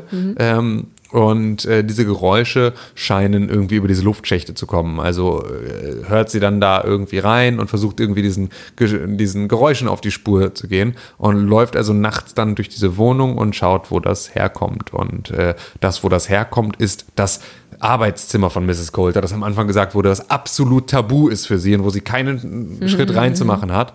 Und ähm, das ist natürlich immer ein gutes Foreshadowing dafür, dass das auf jeden Fall passiert und dass sie da auf jeden Fall reingehen wird.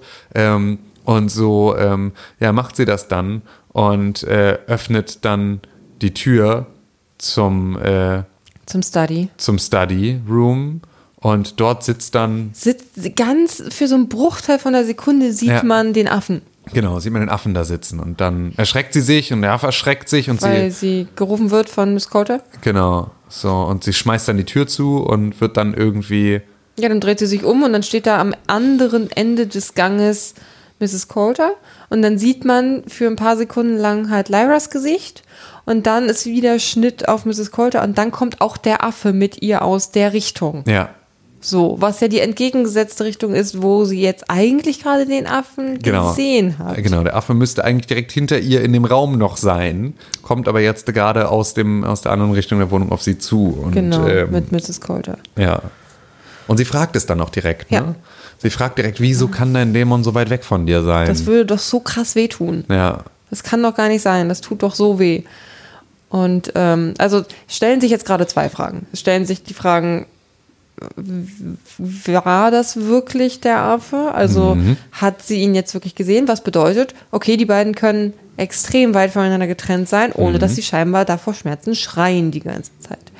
Wenn das aber der Fall wäre und das wirklich der Affe war, wie kann dann der Affe von der anderen Seite des Ganges jetzt gekommen sein? Es sind so zwei Sachen, die gleichzeitig passieren, wenn wir annehmen, dass beides wahr ist. Ja. Und nicht so, wie Mrs. Coulter sagt, ähm, nee, das hast du dir eingebildet. Ja, also ich meine, das, also wie, wie dafür darüber kommt, das könnte ja noch sein, indem er sich irgendwie, keine Ahnung, in eine Maus verwandelt und schnell durch. Kann er ja nicht.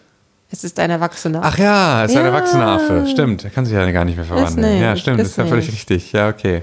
Ja. Dann ist ja, das ist ja, also aber beides gute Frage, weil das halt auch, also es gibt in, so viel mal sozusagen vorweggenommen, es gibt in der kompletten Welt ähm, von Philipp Pullman, ähm, gibt es auch Charaktere oder Wesen, die einen Dämon haben, von dem sie sich entfernen können. Genau. Das ist aber nochmal ein ganz eigenes Kapitel eigentlich für Richtig. sich. Und ähm, deswegen finde ich es auch spannend, weil das halt im Buch nur an einer Stelle wirklich besprochen wird, wer das kann und wer nicht sich weit von seinem Dämon entfernen und sozusagen. ja, äh, das kommt im dritten dann noch mal ein bisschen. ja, okay, aber im, also genau, im, im er- ersten wird es Ja. nur an Ja, ja. einer Stelle überhaupt irgendwie erwähnt. Ähm, und das fand ich halt dann auch noch so ein, ein eigenartiges Foreshadowing, weil das ist da tatsächlich auch einfach etwas, was es im Buch nicht gibt. Also diese mit- Szene jetzt ja, gerade. ja, und die Tatsache, dass Miss Coulter und die Affe sich voneinander trennen können. ja, genau. Das ja. ist einfach, das ist ein neuer Aspekt, der da hineingeschrieben wurde, der jetzt langsam, also wenn wir jetzt davon ausgehen, dass sie sich trennen können, und das können wir, weil wenn wir die Szene zu Ende gucken äh, und äh, Mrs. Coulter sie zu Bett gebracht hat und alles ist wieder hier, ne, geh schlafen, hast du dich geirrt, dann haut sie dem Affen eine runter. Genau. Und das ist einfach ein, du hast verkackt. Also du, sie wurden erwischt.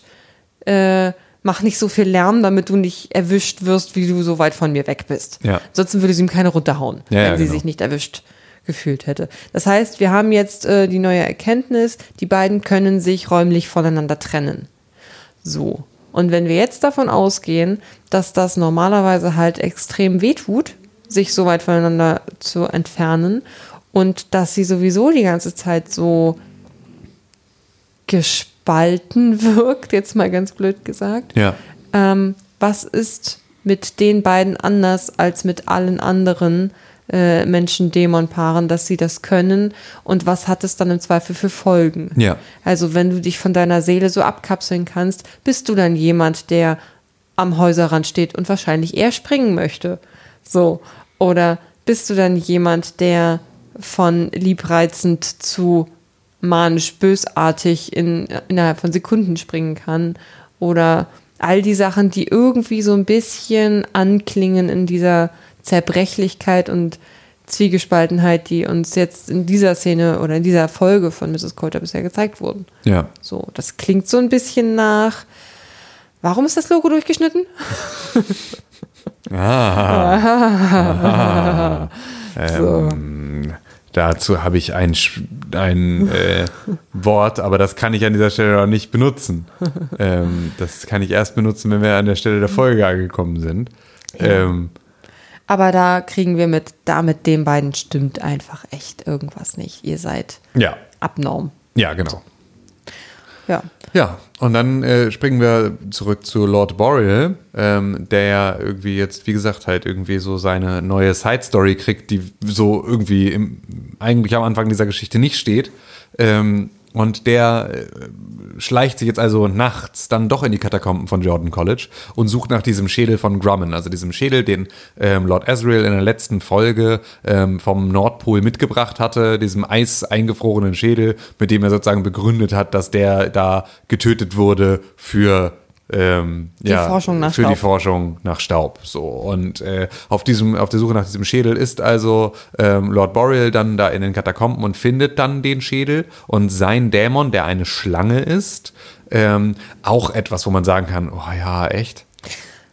Bin ich gestern schon dran hängen geblieben. Ähm, beziehungsweise als du äh, das schon mal sagtest, als wir diese Folge gesehen haben, ähm, sagtest du ja auch sofort, oh, ich finde das immer so schade. Ja, Aber es ist halt eine Welt, in der man dir deine Gefühle und deine Intentionen die ganze Zeit ansehen kann. und eigentlich ablesen kann. Das ist so eigentlich das Setting, in dem wir uns bewegen.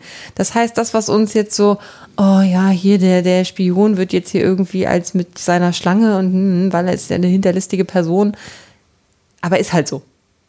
Also ich finde, diese Ser dieser Serie verzeihe ich die, Ja. die allzu klaren Assoziationen einmal mehr als Weil sie es zum Thema macht. Weil- weil es Thema ja, ist, genau. Ja, ja, okay. Ja, okay. ähm, Komma, aber. genau. Ja, okay. Äh, dennoch ist eine Schlange auch so, ähm, das ist ja jetzt nicht das perfekte Tier für einen, also ohne Scheiß, wenn ich, die, wenn ich jemanden einstelle als meinen Agenten Mhm. und der Typ ist eine Schlange, Dann, will ich ihn vielleicht nicht als meinen Eben, Agenten ge- haben. äh, das ist genau der Punkt. Also so klar, in seiner Rolle da jetzt, wo er jetzt ist, passt natürlich die Schlange. Aber auf dem Weg dahin halt nicht. Weil du würdest ihn halt, weil das, wenn mir jemand begegnet, dem ich sozusagen, den ich mit einer von mir sehr vertrauensvollen Rolle ausstatte, so der also ein Geheimniswahrer für mich ist, bei dem ich schon weiß, dass der eine Schlange ist, woher soll ich dann in dem Moment nicht wissen, dass er nicht mir auch eine Schlange ist? Boah, und jetzt kommen wir noch mal einmal tiefer. Wir sind ja in der Kirche. Ja. Und dann sich einen Handlanger zu nehmen, der, Der die Schlange ist. Ja, also come on. So ist noch hier.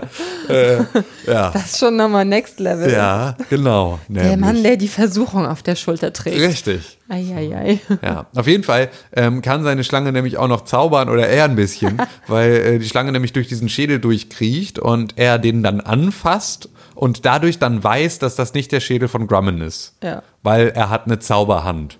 Anscheinend. Ja, das habe ich nicht verstanden. das habe ich gar nicht verstanden. Das war irgendwie so. ich weiß nicht, was da passiert Ja, also irgendeine eine zusätzliche Übernatürlichkeit scheint jetzt da noch mit drin zu sein. Vielleicht hat er irgendwie einen Staubdetektor an der Hand oder irgendwie sowas. äh.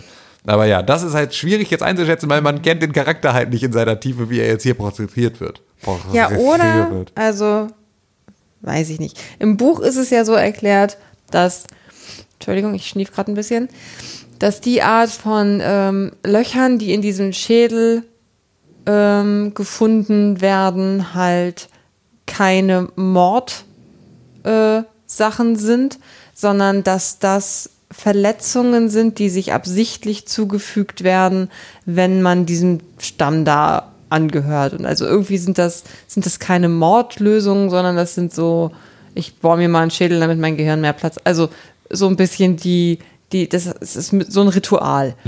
Und darüber kommt es halt im Buch raus, dass das nicht Grummans Schädel sein konnte, weil er war von denen aufgenommen worden, sie haben das an ihm gemacht und also irgendwie, ich krieg's gerade nicht vernünftig Ja. rekapituliert, aber man konnte an diesem Schädel das tatsächlich ablesen. Das wird uns hier aber überhaupt nicht erklärt, wie uns das ab, also Ja. bei ihm sieht es aus wie Voodoo. Er fässt Genau. diesen Schädel an und jetzt weiß er, es ist nicht Grumman. Ja, genau. So. Und danach ähm, geht, geht der David Copperfield von His Dark Materials weiter auf seine Tour und läuft dann durch den Garten in, im, im Jordan College. Und ähm, ja, dann passiert eine Sache, Die, auch ein Buch vorgreift. die auch ein komplettes Buch vorgreift. Und zwar ähm, steigt Lord Boreal dann durch ein Fenster. Dieses Fenster ist ein Schlitz in der Welt. Einfach ein Schlitz in, ein, in, in diesem Universum. So eine Schimmerecke. Genau. Und durch diese Schimmerecke steigt er durch und dann ist er plötzlich in unserer Welt. Schwupps. Schwupps. Richtiges London. Richtiges London. ähm, was ich auch witzig finde, weil er ja vorher im richtigen Oxford ist. Äh, ja, stimmt. Das ist auch so. Das funktioniert so nämlich, glaube ich, auch nicht. Ja, wobei wir nicht sehen, ob er wirklich im Jordan College jetzt da in seinen, seinen Garten geht oder ob er hier nicht irgendwie. Ja, gut, okay, ja gut, klar. Also zwischendurch bin ich noch mal so. kurz dann nach London gefahren, gehe dann da in den Garten. Ja, Ja. Kann, ja, na klar, Ja. kann natürlich sein, ist natürlich aber so. Also wirkt auf jeden Fall nicht so. Aber ja, er kommt dann im echten London raus. Ähm, stimmt gar nicht, er kommt im echten Oxford raus. Ja? Ja, weil wir fahren, haben nämlich dann direkt auf dem ein Bus? Oxford City. Ähm, Ach, verdammt. Ist dann, also er kommt dann einfach im echten Oxford raus, dann na ist gut. alles richtig. Ähm, dann hat. Lord Boreal keinen Fehler gemacht und die äh, Showrunner auch nicht. Auf jeden Fall ist er dann in der echten Welt. Und das macht halt das große Fass auf. Ein Fass, das wir euch nie geöffnet hätten so früh im Verlauf dieses Podcasts, ähm, dass äh, es sich bei der His Dark Material Reihe um eine Buchreihe handelt, die ähm, ja sowohl in dieser Fantasiewelt als halt auch in unserer echten Realität spielt. Ja. Weil das ein Inhalt ist, der erst im zweiten Buch überhaupt passiert. Was jetzt aber auch sofort sehr viel erklärlicher macht, warum das alles im Vorspann zu sehen ist, wie da diese ganzen Welten übereinander liegen und ineinander greifen. Genau, und, und ähm, auf, äh, in eine Richtung sehen wir eine Stadtsilhouette mit Luftschiffen und oben Genau. drüber sehen wir eine mit Flugzeugen und irgendwie haben wir genau immer diese Spiegelachsen, die uns sagen, irgendwie gibt es hier mehr als eine Schicht. Ähm, und das ist ja, das ist neu, aber dann plötzlich ähm, ja nicht, nicht, äh, ja, je- jetzt an dieser Stelle irgendwie dann ähm, schon ein sehr wichtiger Teil dieser Ja. Serie. ja, und der steigt ja aus und steigt dann in sein dickes Auto. Genau, und hat dann da irgendwie sein Smartphone Handy und da hat er dann Nachrichten drauf, weil er ja lange nicht mehr da war. So ein bisschen jetzt erstmal Mailbox abhören und so, jetzt wo er da Handynetz hat. Und also so ganz, äh, ja, ganz wild. Das heißt also, der scheint irgendwie jemand zu sein, der ganz souverän zwischen den zwei Realitäten hin und her wandert. So, und was für schlängelt. Genau. Sich durch so Fenster schlängeln kann. Ähm, War es der Doppelagent? ja. Ah, siehst du? Ist doch nicht so. Wenn jetzt, ey, wenn jetzt die Schlange noch zwei Köpfe hätte, an, an jeder Seite einen, das wäre, dann wäre es mein Lieblingsflachster, flach, flachster Erzähltrick aller Zeiten. Ja, Aber, ja, du hast recht. Nein, ich wollte jetzt das Fass aufmachen, dass ich ja immer noch auch extrem spannend finde, dass diese Dämonen, die an deiner Seite sind, für andere Leute auch immer erstmal irgendein Tier sein könnten. Weil es, also das sind alles reale Tiere. achso, du meinst in der realen Welt dann. Nee, also in der realen Welt sowieso. Aber wir hatten ja auch schon mal darüber gesprochen, dass es eigentlich in einer Welt, in der dein, ähm, deine Seele neben dir herläuft als Tier, es aber auch genauso einfach Tiere gibt. Achso, ja. Es ist ja auch Ja. eigentlich eine ganz andere Frage von, wie funktioniert eigentlich Respekt gegenüber Tieren in dieser Welt? Oder also, Ja. wie ist die ganze, was sagt die Vegetarier-Szene von Lyra's Oxford dazu? Nein, also diese ganze Welt, ähm, weil ja auch es äh, überhaupt nicht vorkommt, so in, in, in, in dieser Welt, dass du mit einem anderen Dämon interagierst. Also es, du, du fasst ja keinen fremden Dämon an, du redest nicht mit einem anderen Dämon, weil der eigentlich nicht spricht mit irgendjemandem außer mit dir selbst. Dein Dämon spricht nur mit dir. Gibt es auch Ausnahmen von, aber so, das sind die gleichen, die sich voneinander entfernen können. Ähm, das heißt, eigentlich, wenn du jetzt vor einer Person stehst und da drei Tiere um sie herum sind, weil da zufällig zwei Tiere stehen, ähm, wüsstest du erstmal nicht, welches von diesen drei Tieren Ja. der Dämon dieser Ja. Person ist. Und deswegen würde, sobald da eine Schlange mit zwei Köpfen an beiden Enden ihrer, ihres Körpers, äh, ja das sofort verpufft, weil es gibt ja nur reale Tiere als Dämon. Okay. Sorry, Klugscheißi. Nein, Ja, aber es ist Klugscheißi der Podcast, deswegen ist es völlig in Ordnung. Ja, du hast ja völlig recht. Das war ja auch einfach nur, ich will ja ein bisschen weiter drauf rumhacken, ähm, dass ich Lord Boreals Schlange nicht so cool finde. Ähm, ja, auf jeden Fall ähm, sind wir zurück im Penthouse und ähm, ja, Lyra soll dann in ihrem Zimmer bleiben, wie sie gesagt bekommt, und spielt damit immer Litiometer rum, denn äh, Mrs. Coulter bekommt Besuch. Und zwar Besuch vom Magisterium. Jetzt haben wir also sozusagen hier äh, den, den erwarteten äh, Father McPhail, äh, der im Penthouse ankommt, zusammen mit seinem Kakerlakenkumpel. äh, sein so. Kakerlakenkumpel Kevin, der äh, mit dabei ist, einfach nur um aufzupassen. Ähm, das heißt also irgendein anderer Magisteriumsmitarbeiter mit einer Kakerlake als äh, Dämon, die ihm auf, im Gesicht rumkrabbelt. Ähm, und äh, der sozusagen ja wirklich nur so als Wachhund mit dabei ist. Und ähm, ja, Lyra soll wie gesagt in ihrem Zimmer bleiben und ähm, Mrs. Coulter geht mit äh, Father McPhail gemeinsam in ihren Study Room und äh, dann unterhalten sie sich halt darüber, dass der sagt, hör auf mit der Scheiße, du musst jetzt hier mal ein bisschen äh, die Füße stillhalten, ähm, das fällt jetzt auf mit deinen Kindern und hör mal auf mit den Experimenten. Und ähm, ja, das äh, Das ist so ein bisschen der, der Job, mit dem er da ankommt. Und äh, Lyra natürlich, äh, ein braves, kleines, ungehorsames Mädchen, tippelt denen halt hinterher und versucht halt zu lauschen. Genau. Und ähm, ja, wird dann beim Lauschen natürlich irgendwie von äh, Kakerlaken. Kakerlakenkumpel Kevin ähm, dann überrascht. Und ähm, dadurch fliegt das auf, aber halt auch nicht so, nicht mit Konsequenz. Also nicht mit Mhm. einem, was hast du gehört, Boah, sondern halt einfach nur so ein, ey, geh mal weg. Ja, neugieriges erstaunlich wenig, ne? Ja. Ähm, war ich auch überrascht, dass das jetzt irgendwie keine Folgen hatte, dann so direkt. Ähm, und äh, ja, sie wird dann aber, also sie wird schon gemaßregelt und verscheucht und kriegt deswegen auch Angst und rennt dann in ihr Zimmer und ähm, hat jetzt halt echt Schiss vor der ganzen Situation und deswegen kramt sie halt ihr Aletiometer raus, weil sie jetzt Angst hat, dass ihr das sozusagen irgendwie weggenommen wird. Ne? Das ist so ein bisschen so ein, sie fängt jetzt an, ihre Habseligkeiten irgendwie bei sich zu führen und vertraut halt irgendwie nicht mehr darauf, dass das alles jetzt hier so, Ich weiß gar nicht mehr genau, was hat sie denn gehört? das weiß ich auch nicht mehr genau. Also irgendwas muss sie ja verunsichert haben. Dass sie jetzt sagt, ab jetzt trage ich mein Alethiometer nur noch an mir. ja. Ich glaube, sie hat schon irgendwas mit den verschwundenen Kindern gehört. Weiß ich aber Ja, nicht. weiß ich auch nicht mehr genau, was da, was da der Punkt war. Ja, auf jeden Fall ähm, ist dann halt diese ganze Verabschiedung ähm, von Mrs. Coulter. Sie ist auch ein bisschen protective. Ne? Also sie Ja, ja. schiebt jetzt auch die beiden Männer vom Magisterium so an Lyra vorbei und sagt so, hier, ich begleite sie raus und hauen sie jetzt mal bitte ab. Äh, hm, hm, hm. Und äh, lässt da nicht so richtig zu, dass jetzt auch noch da die Inquisition losgeht Ja, von genau. den beiden. Das macht sie dann lieber alleine im Zweifel. Ähm, ja, und schiebt die dann halt so raus und dann kommt aber nochmal die Drohung äh, von Father McPhail, dass ähm, das alles überhaupt gar kein Thema ist und sie das auch alles machen kann, wie sie das möchte, wenn sie das möchte, aber dass sie sich dann auch darüber bewusst sein muss, dass jedes Opfer, das sie erbringen müssen, äh, damit das Magisterium äh, glatt läuft und äh, seinen, seinen Ruf behält, dass sie jedes Opfer erbringen werden. Und dann war das einfach eine laut ausgesprochene Morddrohung. Also das, Ja. ähm, es steht dann da auch sehr im Raum und dann macht der Fahrstuhl Bing und es ist Suspense. Ja, genau. Und dann sehen wir sozusagen ähm, Lyra, die dann ihr Alethiometer dann irgendwie versteckt hat und halt in einer Umhängetasche dann mit sich rumträgt. Und damit kommt sie dann zurück in den Raum. Ähm, es ist, glaube ich, dann schon der nächste Morgen oder sowas, ne? Es ist, glaube ich, äh, oder ist das alles noch noch eine? an, genau, okay, nee, das ist alles nur, es Ja, sieht sieht halt so dunkel aus dunkel immer, genau. ja. Aber jetzt ist dann plötzlich, also so, es scheint also ein Tagesbesuch gewesen zu sein. Äh, Lyra kommt dann also ins Wohnzimmer, in dem Mrs. Coulter dann da sitzt ähm, und hat halt irgendwie ihre Tasche um und wird darauf angesprochen auf diese Tasche. Und das ist eine Szene, die es auch im Film gibt.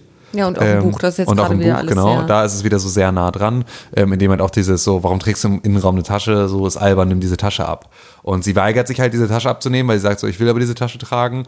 Und ähm, was halt so, was so ein typisches Kinderding Mhm. eigentlich auch ist, so ein, nein, ich will irgendwie hier mein Glitzertütü heute irgendwie Mhm. tragen zu diesem äh, Fototermin. Ähm, mir egal, ich gehe ohne mein Glitzertütü nirgendwo hin, so. Ähm, und das ist natürlich irgendwie so eine, so eine sehr kindliche Art zu sagen, nein, ich habe jetzt irgendwie gerade so dieses neue Ding und das will ich irgendwie behalten. Und dann wird sie das erste Mal so richtig, äh, wird sie das erste Mal so richtig gemaßregelt. Ja. Ähm, das war tatsächlich die Szene, bei der ich am stärksten dieses Wow, das ist krass wie im Film. Ja. Also dieses, dieses, dieses Setting mit dem, mit dem Mobiliar und äh, mit dieser Tasche und wie albern das so sei. Das fand ich sehr, sehr nah umgesetzt. Ist aber auch eine, ist aber auch ein guter Griff. Also Mega. ist einfach Total. gut erzählt. Ja, auf jeden Fall jagt dann Mrs. Coulter ihren Dämon auf Pantaleon. Ja.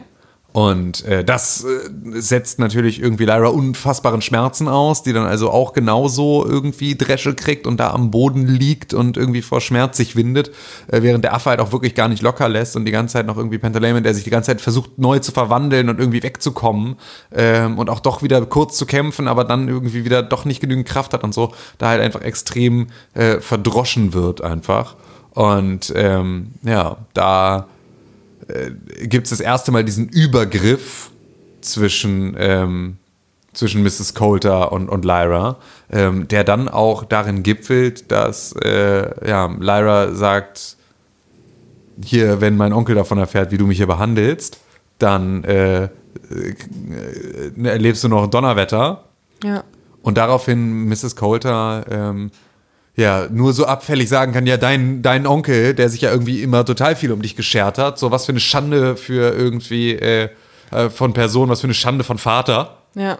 Und dann war es vorbei. Und damit, ähm, ja, die, die Information sehr, äh, sehr gerade raus transportiert, dass ähm, Lord Asriel eben nicht der Onkel von Lyra, sondern der Vater von Lyra ist. Ja, und von dieser äh, ja, Entgleisung dann tatsächlich doch beidseitig extrem erschüttert, wenn man das so will. Gar nicht mal nur Lyra. Ähm, trennen sich die beiden dann auch und Lyra geht zurück in ihr Zimmer oder rennt zurück in ihr Zimmer und ähm, ja, Mrs. Coulter verbleibt dann erstmal im, im Wohnzimmer oder ist das der Moment, wo sie ihr noch hinterher rennt und äh, sie dann sagt, bitte lass mich alleine. Ich glaube, das ist so, ne? Es mhm. ist also alles sogar extrem zivil zwischen den beiden, finde ich, dafür, dass es gerade so entgleist ist. Also Lyra kann total jetzt sagen, bitte lass mich in Ruhe und dann äh, geht auch Mrs. Coulter mit so eingekniffenem Schwänzlein ähm, und auch selber sehr erschüttert und verletzt ähm, von dannen und bleibt noch so ganz lange mit dem Rücken an ihre Tür gelehnt und ähm, ja, will irgendwie die Nähe da noch nicht abreißen lassen und äh, bis sie sich dann doch davon ja, abwendet und dann ähm, Lyra für sich lässt, also auch dann von ihrer Tür verschwindet. Ja, genau. Und äh, dann sitzt Lyra da und äh, weiß sich halt nicht anders zu helfen, als irgendwie jetzt mal das Alethiometer zu befragen, ähm, das sie aber halt irgendwie immer noch nicht bedienen kann und deswegen äh, macht es halt auch irgendwie nichts. Und sie stellt dann auf irgendwelche Bilder, aber sie weiß halt nicht genau, was das alles soll. Und ähm, ja, wirft es dann so ein bisschen äh, ne, wenn ich damit nichts anfangen kann, dann brauche ich es jetzt auch irgendwie hier nicht so weg und dann äh, fängt es halt an zu rattern und macht halt irgendwie ja. so. Was so schade ist, weil es ihr halt jetzt antwortet und sie es aber noch nicht bemerkt. Das heißt, es passiert jetzt plötzlich etwas, dass sie entweder die richtigen Fragen gestellt hat oder entweder die richtigen Hebel gedrückt hat oder eingestellt hat oder halt irgendwie eine Reaktion zwischen den beiden, ja, zwischen den beiden, sag ich jetzt mal, dem Alethiometer und Lyra, ähm, passiert und sie das äh, verpasst. Das genau. ist ganz schade, weil sie sucht Antworten und sie kriegt jetzt langsam welche. Sie sieht genau. sie nur noch nicht. Ja, und wir haben sozusagen jetzt so, weil ich finde es witzig, weil also dadurch, dass du sagst, äh, ne, also eigentlich diese beiden Charaktere, diese, mhm. Lethiometer und sie, ähm, haben wir ja eigentlich genau das Umgekehrte die ganze Zeit schon gehabt. Also ähm, da ist es ja, dass der Lethiometer das sozusagen die Frage nicht mitbekommt und nicht antwortet mhm. und so. Und jetzt haben wir halt Lyra, die also jetzt, jetzt geht die Kommunikation sozusagen vom Alethiometer an Lyra ins Leere, wo hingegen vorher die Kommunikation von Lyra ans Alethiometer ins Leere gegangen ist. So, und sie haben jetzt die ganze Zeit aneinander vorbeigeredet und irgendwann hm. werden sie vielleicht dann mal miteinander reden. So, das ist ja, das ist ein sehr schöner, schöner Punkt. Ähm, genau, so, da haben wir dann also mal das Alethiometer, das sich mal bewegt und äh, uns mal zeigt, was, was da eigentlich wirklich passieren kann, rein theoretisch.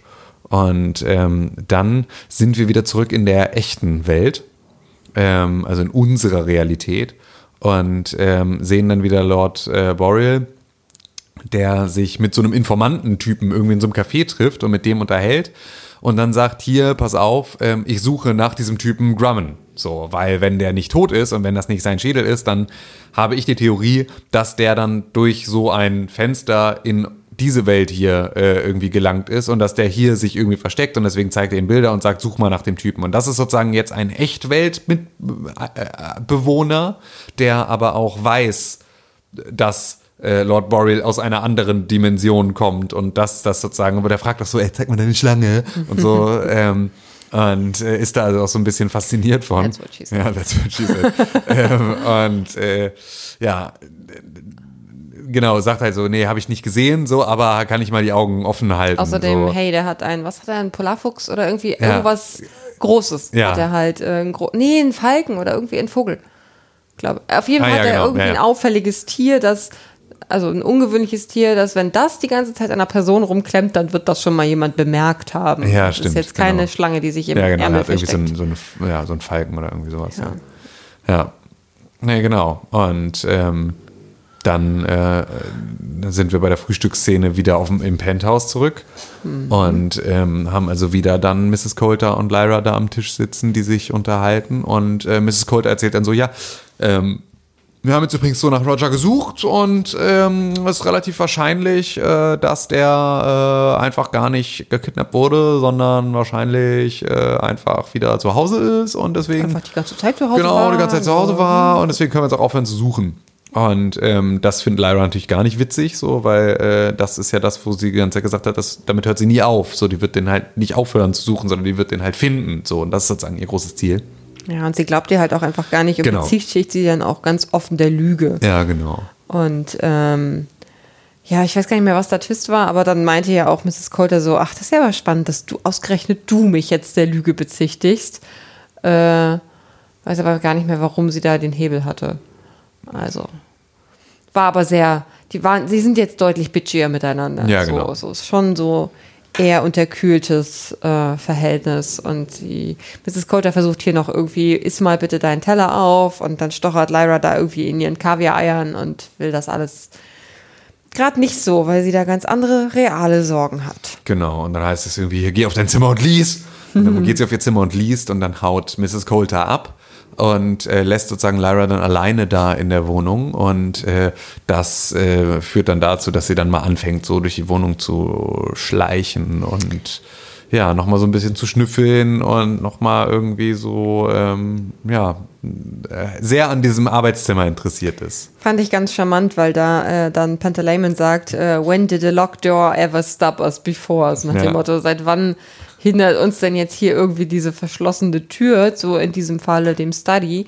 Äh, und jetzt ist ja so mal genau das Gegenteil von der irgendwie ähnlich aufgebauten Szene aus der ersten Folge, ähm, wo er ja da doch sehr das gute Gewissen ist und äh, Ja, mit so einem, warum Vernunft. sind wir denn jetzt hier? Lass Ja, das nee, mal, lass mal, lass mal nicht von der Schule abhauen. Genau. ja, aber der hat natürlich auch die Fresse dick Ja. von Mrs. Coulter. So, das ist natürlich auch so sehr. Er hat ja auch schließlich, also in erster Instanz die Dresche gekriegt. Ja, also, stimmt, genau. Klar hat die auch gefühlt, aber es war ja auch für ihn jetzt ein deutlich einschneidender ja, das stimmt. Moment. Ja.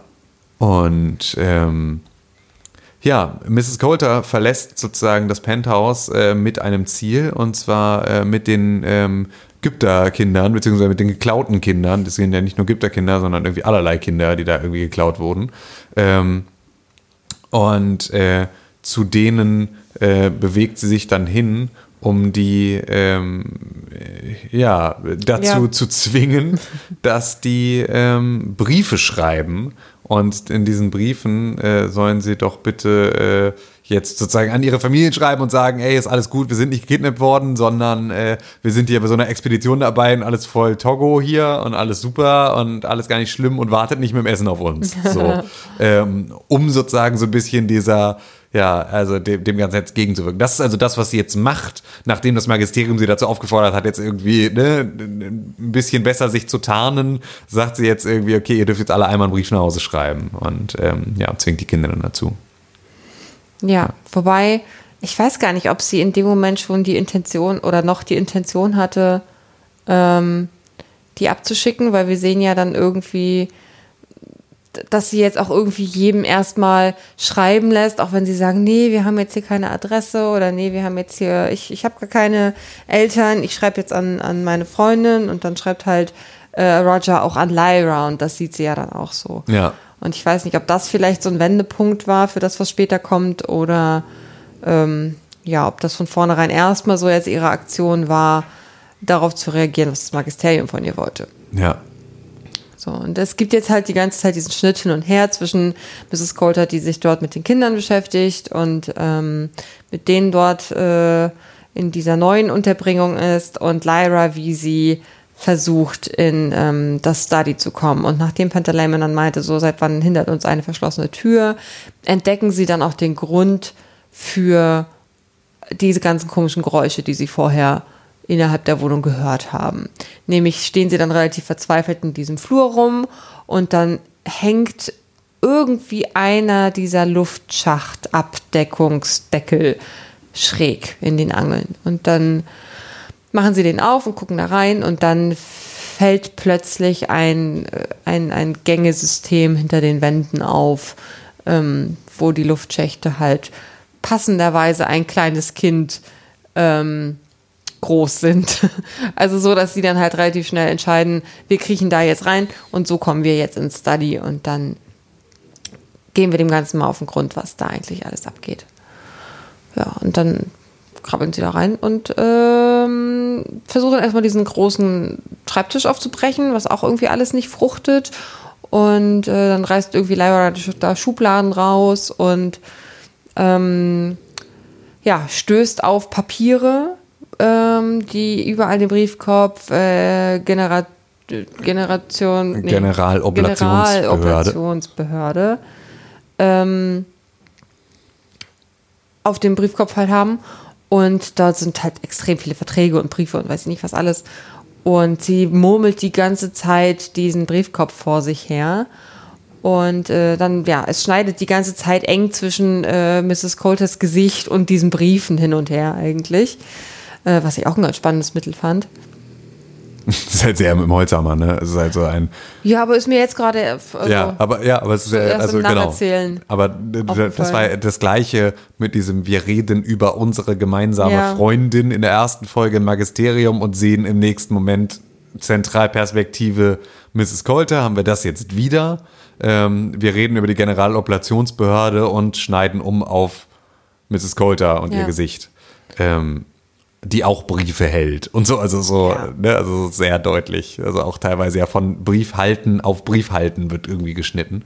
Ähm, das ist halt auch so, die beiden haben sozusagen auch gerade irgendwie, machen gerade sogar irgendwie das Gleiche in irgendeiner Form. So sehr deutlich, dass da diese Verbindung hergestellt wird.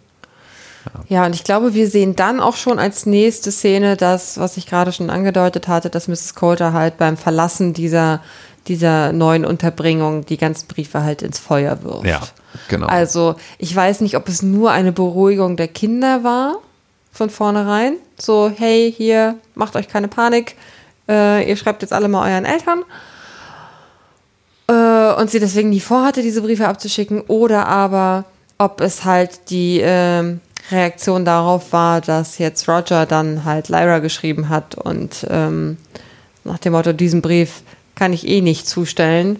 Warum genau. und, sollte ja, ich und, eigentlich? Und an wen schreibt er da eigentlich noch? Und vielleicht ist es doch alles irgendwie. Und warum so sollte ich mir das überhaupt jetzt hier vorschreiben lassen? Ja, genau. So ein bisschen äh, wirkt es da auch. Und, und dann verbrennt sie halt diese ganzen Briefe. Ja. Und äh, gleichzeitig auf der, anderen Seite, auf der anderen Seite der Leitung ähm, steht Lyra dann da in diesem, ähm, in diesem Study Room und äh, findet einen Plan. Und dieser Plan ist ein Bauplan für eine Maschine. Und diese Maschine scheint laut Bauplan eine Kinderdämonenstanze zu sein. also eine Maschine zu sein, die irgendwie ähm, einen Dämon und ein Kind in unterschiedlichen Parzellen irgendwie räumlich voneinander trennt. Ja. Erstmal so. Das dazwischen ist so, ist so eine kleine Wand. Genau, dazwischen ist irgendwie so eine gestrichelte Linie, die ja. irgendwie sagt so, entweder Cut hier oder irgendwie äh, hier ist eine transparente Wand oder irgendwie sowas. Ähm, aber ja, also das ist so ein, ähm, ja, das ist ein Moment, in dem Lyra da auch und weiß halt auch irgendwie, dass das, also ist auch irgendwie, steht auch drauf, dass es irgendwie hier Northern irgendwas ist, also dass das auch dann im Norden auch irgendwas auch mit dem Norden zu tun hat und so, das ganze Ding und dass es so da, äh, ja. Äh, so ein Bauplan für so ein Institut ist, wo das dann halt irgendwie dieses Experiment da durchgeführt wird, was sie da halt gerade auf diesem Plan sieht. Und äh, hat dann, glaube ich, in dem Moment auch schon gecheckt, was sie da gelesen hat mit Generaloblationsbehörde. Genau. Oder? Ja, ja. Also sie hat dann den Bogen zu den Gobblern. Äh, die die Kinder klauen. Die die Kinder klauen, spätestens als sie diese, diese Kinderzeichnung da sieht oder diese Zeichnung von den Kindern. Ähm, hat sie dann verstanden und ist dann jetzt halt sofort im Panic-Mode mit ähm, Ich muss hier weg. Ich muss hier weg, ich muss hier weg. Äh, passenderweise muss sie dann tatsächlich da auch unbedingt weg, weil äh, der Fahrstuhl äh, gerufen wurde unten. Und ähm, das heißt, sie hat nur noch wenige Sekunden, bis sie irgendwie wieder mit Mrs. Colters Rückkehr rechnen muss. Genau. Und das ist sozusagen so dann diese typische äh, Szene mit so einem, wir sehen, dass ein Countdown läuft und irgendwie ist alles ganz eilig ist und ganz hektische Umschnitte ähm, zwischen irgendwie ja der Fahrstuhlanzeige und äh, Lyra, die versucht da zurückzuklettern und es schafft, schafft es halt im letzten Moment dann irgendwie wieder an ihrem Schreibtisch zu sitzen und ihrem Buch zu lesen, völlig verschwitzt und außer Atem und irgendwie mit so sehr laut klopfendem Herzen, was man irgendwie als Zuschauer dann auch hört, ähm, weil sie es sozusagen so im allerletzten Moment mitgekriegt hat und Mrs. Coulter kommt wieder rein und ist so ein bisschen auch so glaube ich, selber in der Erwartung, sie jetzt bei irgendwas zu mhm. überraschen oder zu erwischen oder irgendwie sowas und kommt dann halt rein in den Raum und sieht dann aber, dass sie da so sitzt, immer noch genauso, wie sie sie zurückgelassen hat. Und freut sich eigentlich. Und freut sich dann, dass sie sich irgendwie geirrt hat in ihrer, in ihrer mhm. Erwartung, ähm, was dann auch gezeigt wird über ihren Affen, der sofort reingestürmt kommt jetzt ins Zimmer. Der kommt ja noch genau, vor der, genau, der kommt halt reingestürmt, im Prinzip in dieser Erwartung, sie zu, zu überraschen. Und dann schneidet es aber um auf Mrs. Coulter, die dann irgendwie so erfreut ist über die Situation. Und dann haben wir eine Szene, in der der Affe dann Pan über den Kopf streichelt. Ja, stimmt. Und der sich ganz so, weird. genau, und der sich so windet darunter, so richtig so, ne, also so wie halt ein geprügelter Hund, wenn du versuchst, den zu streicheln, erstmal mit dem Schlag rechnet und dann sozusagen irgendwie, wenn die Hand dann streichelnd auf dem Kopf landet, erstmal so vor Schock erstarrt ist. So. Ja. Ähm, also auch so, und auch der Affe wirkt, als hätte er noch nie vorher irgendetwas gestreichelt, sondern immer nur geschlagen. Also auch so sehr unbeholfen in der Art und Weise, jetzt irgendwie Zuneigung zu zeigen. Ähm, passiert das an der Stelle aber trotzdem. Ich finde es extrem abgefahren, dass dieser Affe ähm, weder einen Namen hat. Ja. Noch, noch bisher auch nur ein einziges Wort gesagt. Ich meine, genau. Wir waren auch noch nie mit Mrs. Coulter allein. Richtig, aber äh, dennoch, also so, ja doch, eben gerade mit dem Brief und sowas. Also so, also wir könnten, ne, sie ja, stand da war diese dumme Amme daneben. Da stand halt noch so eine Frau daneben. Ja. ja ich meine, wir wundern uns ja beispielsweise auch nicht, dass äh, der Rabe vom Master nicht irgendwie spricht. Ja, aber der hat auch nicht so viel Screentime wie Mrs. Coulter und ist auch so. nicht so ein Hauptcharakter. Also ist halt einfach aus dem spricht er in der ersten Folge irgendwann, ja, ganz am Anfang. So, also, so, also alle sprechen und also alle haben auch irgendwie Namen, wenn sie irgendwie wichtig sind und werden in irgendeiner Form mal beim Namen genannt. Und dieser Affe halt einfach nicht. Ja, und zwar über alle drei Bücher nicht. Ich glaube ja, ne? Ja, es gibt, es gibt eine, also der, es, es gibt einen Namen für diesen Affen, ja. ähm, Ozymantias. Ähm, allerdings äh, wird der nur, wurde der nur in einem, äh, in einem Hörspiel von der BBC, im, also in einem Radiohörspiel mal genannt. Du bist jetzt drauf. Aber der ist sozusagen gar nicht wirklich von Pullman irgendwie beschrieben. Ja. Also vielleicht kommt er von Pullman und vielleicht ist es sozusagen von ihm auch freigegeben, aber es ist halt jetzt nicht in den ursprünglichen Büchern irgendwie mal benannt. Ähm, ja, so, es so ist wie halt, halt der Affe. Ja, genau, so wie halt, und, aber man spricht halt auch über Mrs. Ja. Coulter die ganze ja. Zeit, so und nicht über Marisa ja, oder irgendwie stimmt, sowas. Das ist mir so. Also das ist ja auch was, äh, die, die wird schon sehr unnahbar dargestellt in allem und beschrieben. So, das, ähm, ja, deswegen hat man halt zu dem auch nicht so, kann man zu dem Affen auch nicht so connecten, weil der irgendwie so dieser wortlose Anhang ist. Ähm, was es aber dadurch für mich sehr viel spannender macht, auf seine Art und Weise, wie er sich verhält, mhm. zu achten und dann halt ganz viel diese Körpersprache zu sehen, weil da muss man sich auch überlegen, das sind halt keine echten Tiere. Das mhm. heißt, jede Bewegung, die die machen, die ist gewollt von einem Animator. Ja. So, das heißt, es sind immer bewusste Entscheidungen. Und entweder soll er bewusst irgendwie eitel wirken und irgendwie sich nicht bewegen, aber du kannst nicht davon ausgehen, dass der Affe gerade einfach nur ein Affe ist, mhm. sondern er ist immer irgendetwas Gewolltes. Und entweder ist er gewollt passiv oder er ist gewollt aktiv, aber er ist immer gewollt. Und das, finde ich, macht es extrem spannend, auf die Tiere und deren Körpersprache zu achten, weil davon nichts Zufall ist. Ähm, und ja, genau, das ist so diese diese Szene endet mit diesem sehr äh, unangenehmen Streichler. Und ähm, ja, dann. Und dem, dem halb runterlaufenden Schweißtropfen auf Lyras Stirn. genau. Und dann diesem lauten Ausatmen, wo man auch das Gefühl hat, sie hat die letzten 30 Sekunden die Luft angehalten. Genau. Und das, man hat so richtig mit ausgeatmet. Das ja. war erstaunlich, ja. Genau. Und ja, dann äh, sind wir wieder bei äh, Lord Boreal, der zurückkommt. Also wir sehen sozusagen nur kurze Szene, wie Lord Boreal in der äh, realen Welt, in unserer Welt ist und sozusagen dann wieder durch das Fenster durchkommt in ähm, ja, die Welt von, von äh, Lyra. So, und äh, dann findet diese Party statt, von der du vorhin schon gesprochen hast. Und genau. auf dieser Party kommen jetzt mehrere Charaktere zusammen. Das ist eine Party im Penthouse von Mrs. Coulter. Lyra hat ihr schickes Kleid an, für das sie irgendwie vorhin ihr Fitting hatte und soll sozusagen, wie sich das für ein gutes Mädchen gehört, jetzt da Sekt reichen und mit, einem, mit einem Tablett durch die Gegend laufen und sich halt irgendwie gut gut Genau, verhalten. das war so das, was sie, was sie ja eingetrichtert bekommen hatte von Mrs. Coulter, nachdem die Magisteriumsleute da waren. Das nächste Mal, wenn hier Besuch ist, ähm, Benimmst du dich benimmst du dich aber ganz liebreizend und äh, so wie sich das für ein kleines Mädchen gehört. Ganz unschuldig, ganz, ganz unschuldig war so Genau. der Wortlaut. Ja, Und ähm, ja, das versucht sie dann ja auch natürlich panischerweise genau. jetzt nach diesen letzten Ereignissen und Erkenntnissen. Ja, ist da irgendwie gefangen in dieser Situation, weiß jetzt plötzlich so viel, kann überhaupt nicht mehr damit umgehen, dass es eigentlich eine Person war, der sie total vertraut hat äh, und die sie faszinierend fand und die jetzt irgendwie hinter all dem Bösen steckt, was ihr in ihrem bisher so, ja, eigentlich ziemlich behüteten Leben so passiert ist. Weil, wenn man das mal ehrlich so betrachtet, ist ja eigentlich die ganze Geschichte, wie sie ähm, jetzt nach Roger sucht und dass das irgendwie die größte Bedrohung ist, die ihr bisher widerfahren ist, dass ihr bester Freund weg ist und niemand sich darum kümmert und sie niemandem darüber äh, ja, mehr erzählen darf, weil Mrs. Coulter gesagt hat, nee, nee, wir kümmern uns da selber drüber, drum. Ähm, und diese Entwurzelung und ich soll jetzt plötzlich anders sein und all die Sachen, die in ihrem Leben jetzt plötzlich schlimm sind, hängen halt an dieser Frau. Und das, obwohl sie vorher total begeistert und fasziniert von ihr war und irgendwie es gar nicht abwarten konnte, mit ihr mitzugehen. Ja.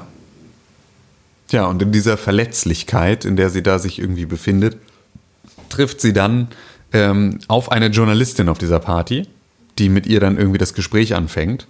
Ähm, das ist äh, Georgina Campbell, die die spielt. Die kennen wir äh, unter anderem aus Broadchurch, ähm, DC Katie Harford, also die eine ähm, ähm, ja, Ermittlerin, die da von dem Fall abgezogen wird, ist glaube ich Staffel 3 oder irgendwie sowas. Und ähm, aus Black Mirror kennt man sie auch, das ist die Folge, ähm, in, in der Die sie. Dating-Folge, Genau, die ja. Dating-Folge, genau, wo sie da äh, mit dem rothaarigen Typen gemeinsam irgendwie immer wieder diesen Ablauf 100 durchläuft. Dates genau, haben 100 muss Dates haben muss, bis sie irgendwie ähm, dann alle Eventualitäten durchgespielt haben, ob sie wirklich zueinander passen.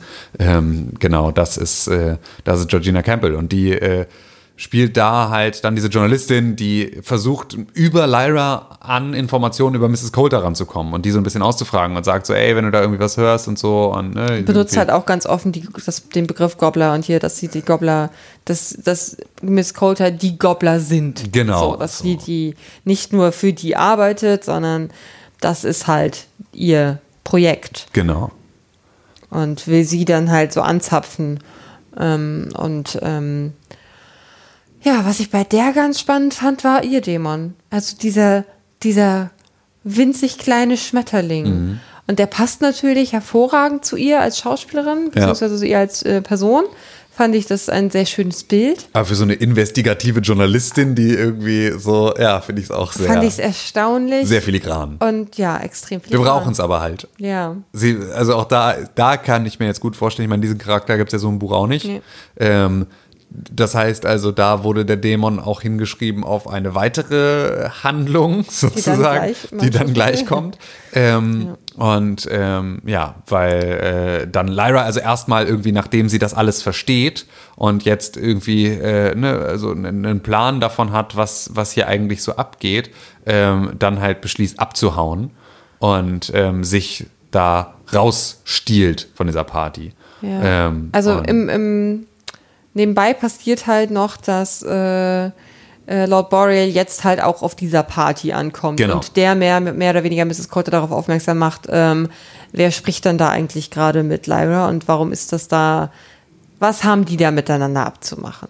Und was ich bei der Begrüßung zwischen Lord Boreal und Mrs. Coulter spannend fand, ähm, das ist mir erst in der Wiederholung aufgefallen, also in der Wiederholung der Situation, dass die mit allen so ein bisschen intimate ist. ja. Also die lehnt sich extrem in Personen rein und ist auch immer so ein bisschen herausfordernd. Ähm, als, also einerseits das so, dass man sich eigentlich nie sicher sein kann, in was für einer Beziehung stehen die beiden eigentlich miteinander Ja. oder zueinander. Aber auch so ein so ein Charakter, der im Zweifel damit spielt, dass sie eine verwirrend aufreizende Frau ist und damit halt Leute wie jetzt beispielsweise äh, Father Mc, äh, äh, äh, äh, Fail, ähm, auch so außer Reserve gelockt hat. Also dem ist sie auch extrem auf die Pelle gerückt Ja. und hat so ein, ja, so ein, so ein, so ein in, in die Person hineinbeugen. Ähm, und das hat sie jetzt mit äh, Lord Boreal auch, als der kommt. Bei dem ist es tatsächlich aber real. Also das ist ein Geliebter von ihr. Das ist, weiß nicht, ob das hier nochmal weiter thematisiert wird, aber das ist äh, im Buch so der Ja. Fall. Und ich finde, dass das da irgendwie schön angedeutet wird, dass Ja. sie da so eine Person für ist.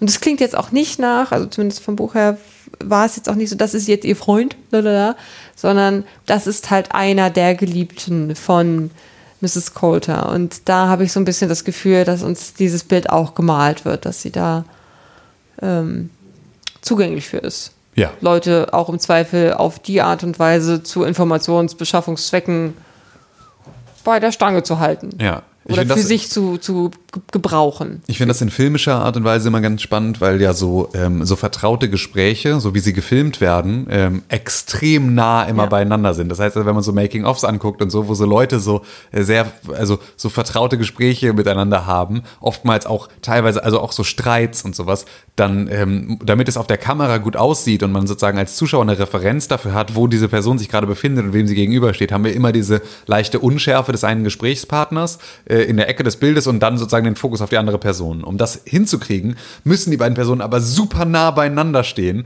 Und deswegen stehen die in solchen Unterhaltungen immer wirklich körperlich extrem nah beieinander. Das sieht aber in dem, im Film nicht so sehr super nah aus. Aber so nah würdest du niemandem stehen, mit dem du dich normalerweise so unterhältst. Ähm, und bei ihr ist es mir aber schon mehrfach aufgefallen, wie nah sie an Ja. den Leuten dran steht. Das heißt ja, dass sie noch näher dran stehen muss, als man das normal schon in Filmen macht, Ja. wo es auch schon wild wirkt, wenn man das mal in echt sieht. Das heißt, ich würde gerne mal On-Set-Fotos davon sehen, wie irgendwie Ruth Wilson Leuten förmlich An der Nase klebt. Genau, an der Nase klebt und irgendwie schon auf den Schuhen steht, um möglichst nah irgendwie diesen Übergriff auch zu spielen. Das fand ich schon sehr, sehr, äh, also da bin ich schon irgendwie mehrfach drüber gestolpert jetzt in der Serie. Fand ich ganz schön. Ähm, ja, und äh, es gibt so ein bisschen dann dieses, diese Ankeifung zwischen irgendwie ähm, Mrs. Coulter und auch der Journalistin, die dann irgendwie da so mit, ja, aneinander geraten und äh, damit ist dann auch so die äh, Botschaft an äh, Lord Boreal relativ klar, äh, dass er sich doch bitte irgendwie da jetzt mal drum kümmern soll, dass die jetzt hier die Party verlässt. Und ähm, ja, in der Zwischenzeit haut Lyra dann halt ab, ne, packt ihre Sachen und haut ab, klettert übers Dach und ähm, verschwindet. Ach so, ja genau, sie wollte eigentlich sofort loslaufen und hat es dann nicht gemacht, weil sie ihre Taschen nicht um hatte. Genau, so. Und hat dann also noch ihr Letiometer geholt und ist dann halt losgestiefelt.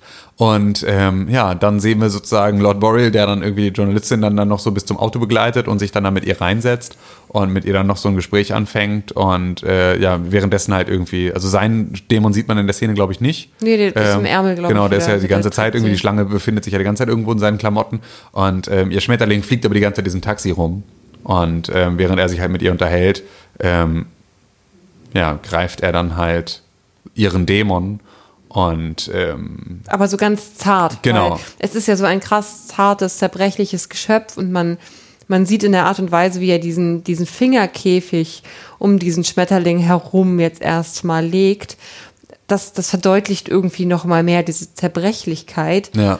um dann halt in der nächsten Sekunde die Faust zu ballen genau. und äh, damit diesen Schmetterling zu zerquetschen und damit schlussendlich halt die Journalistin zu ermorden. Genau, richtig. Die dann so neben ihm zusammen sackt. Ja. Und äh, dann äh, springen wir nochmal schnell zu den Kindern irgendwie, die jetzt dann gesagt bekommen, so Freunde, jetzt geht's ab.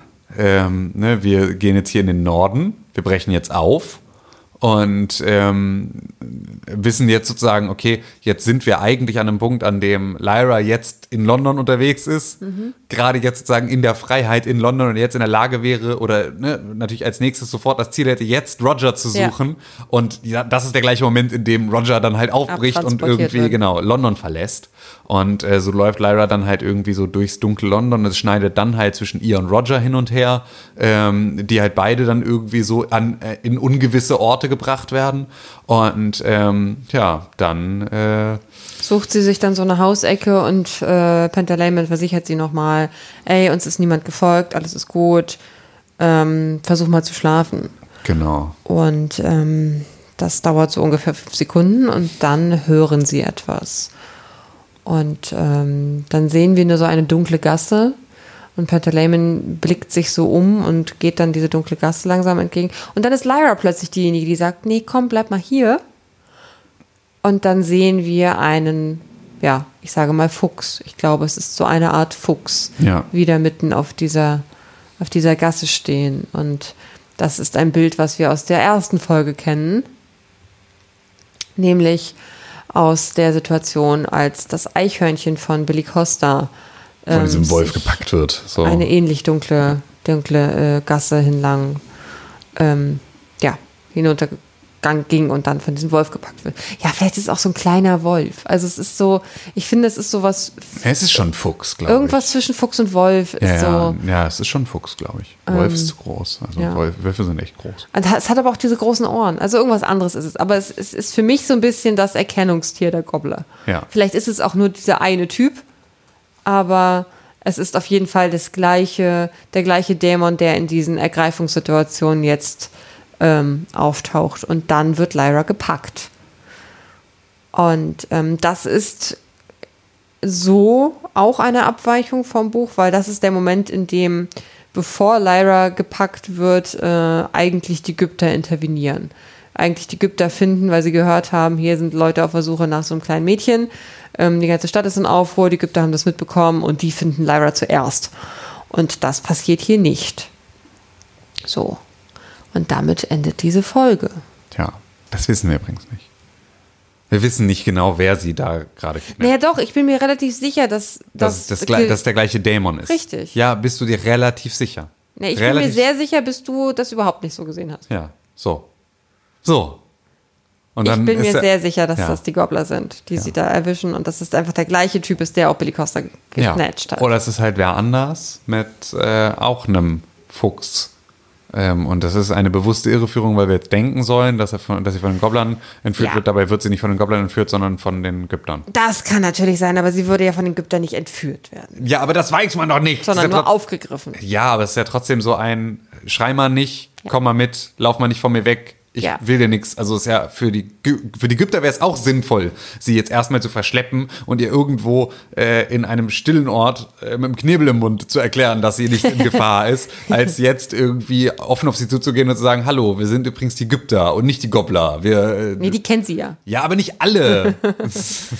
Aha. Aber Anscheinend die ja erkennt man doch. ja, anscheinend den Typ mit dem Fuchs nicht. Naja, schauen wir mal, sehen wir nächste Woche. Ähm, denn das ist die letzte Szene ähm, der, der aktuellsten Folge. Und dann haben wir noch einen Abspann und dann ist das Ding auch vorbei. Ja, und das war jetzt eine Folge, die hat irgendwie ähm, echt einiges Neues damit reingeworfen und durcheinander geworfen und äh, ja, uns, uns ein bisschen Fragen zurückgelassen, wie das jetzt wohl weitergeht, weil wir ja jetzt uns nicht mehr so richtig sicher sein können, dass die Geschichte auch in der Reihenfolge erzählt wird, wie wir sie ähm, eigentlich erwarten. Was aber spannend damit, ist, also damit viel spannender. verlieren wir total unsere äh, entspannte Souveränität von der letzten Folge, in der wir noch meinten, na ja, aber jetzt können wir ja hier nicht wie bei Game of Thrones ähm, in irgendwelche Spekulationen und ähm, Theorien uns äh, verzetteln, weil wir wissen ja, die Geschichte ist ja auserzählt. Aber ähm, an dieser Stelle äh, machen halt HBO und BBC den Kunstgriff und wollen uns diese Geschichte doch nochmal ein bisschen anders neu erzählen. Und wer weiß, was sie sich dann auch noch auf dem Weg dahin einfallen lassen, weil ich finde, da sind extrem viele Hinweise darauf versteckt, dass das in doch nochmal andere Ebenen geht als das Buch. Beispielsweise halt die gestörte Beziehung oder das, das, das seltsame Verhältnis zwischen dem Affen und Mrs. Colt. Ja. Das ist so etwas, das ist nochmal doch eine Neuinterpretation des Ganzen, die zu spannenden Sachen führen kann. Kannst du für dich selber sagen, was du dir mehr wünschst? Also wünschst du dir eine möglichst buchgetreue Erzählung ähm, oder wünschst du dir, dass die Showrunner eine eigene Geschichte mit dazu bauen? Ähm, ich glaube nicht das dazu bauen, aber ich mag tatsächlich extrem diese neue, diese, diese, diese neue Zusammenschneideart, die sie jetzt gewählt haben. Also ich finde, dass die Vermischung von dem ersten und zweiten Buch sich total natürlich anfühlt. Ich finde, ich, also ich bin zwar verwirrt gewesen und ich dachte auch die ganze Zeit äh, WTF, aber das halt eher aus dem, die erste Folge war doch so linear Ja. und diese jetzt nicht Grund heraus. Ich finde aber, dass die Geschichte total rund erzählt wird und dass mir trotzdem, auch wenn es Abweichungen gibt, die gleiche Geschichte erzählt wird. Und deswegen bin ich gespannt darauf, was sie da noch so an Kunstgriffen wählen und bin eigentlich sehr, ja, würde mich eher darüber freuen, wenn sie mir insgesamt die gleiche Geschichte erzählt kriegen, auf ihre eigene Weise. Ja. Ja, das stimmt.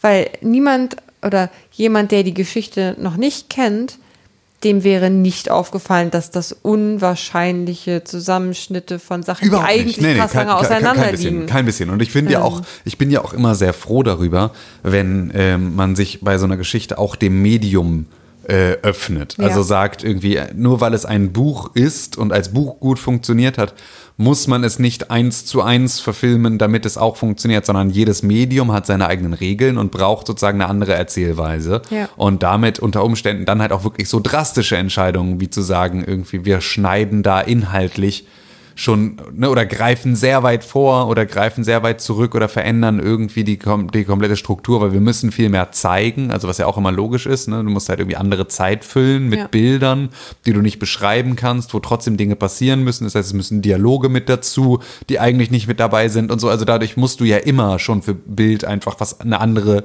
Story in irgendeiner Form mit dir aus den Fingern saugen, um halt ähm, ja das Buch da zu ergänzen an den Stellen, an denen es dir eine szenische Beschreibung macht. Das ist halt dann, na, du kannst eine Seite über einen Raum schreiben, den du Ja. in drei Sekunden siehst. So. Ich denke da die ganze Zeit Und- an die Homecoming-Verfilmung, aber das macht jetzt nochmal ein anderes Fass auf. Beziehungsweise über diese, ja, die Homecoming-Reihe, die Ja. dann verfilmt wurde und wo das auch die ganze Zeit Ja, genau. Thema war. Ja, kann man an der Stelle ja einfach mal äh, empfehlen. Ähm, es gibt von Gimlet Media, einem ähm, ähm, Podcast-Produktionshaus aus den USA, das ähm, jetzt äh, seit kurzem zu Spotify mit dazugehört, gibt es äh, einen Podcast, der heißt Homecoming. Und Homecoming ist eine fiktive Geschichte, die sie geschrieben haben als sozusagen Podcast-Hörspiel.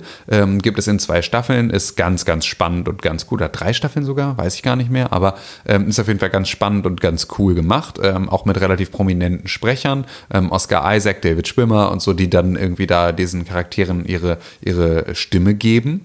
Und ähm, das lief als fiktiver Story-Podcast so ab.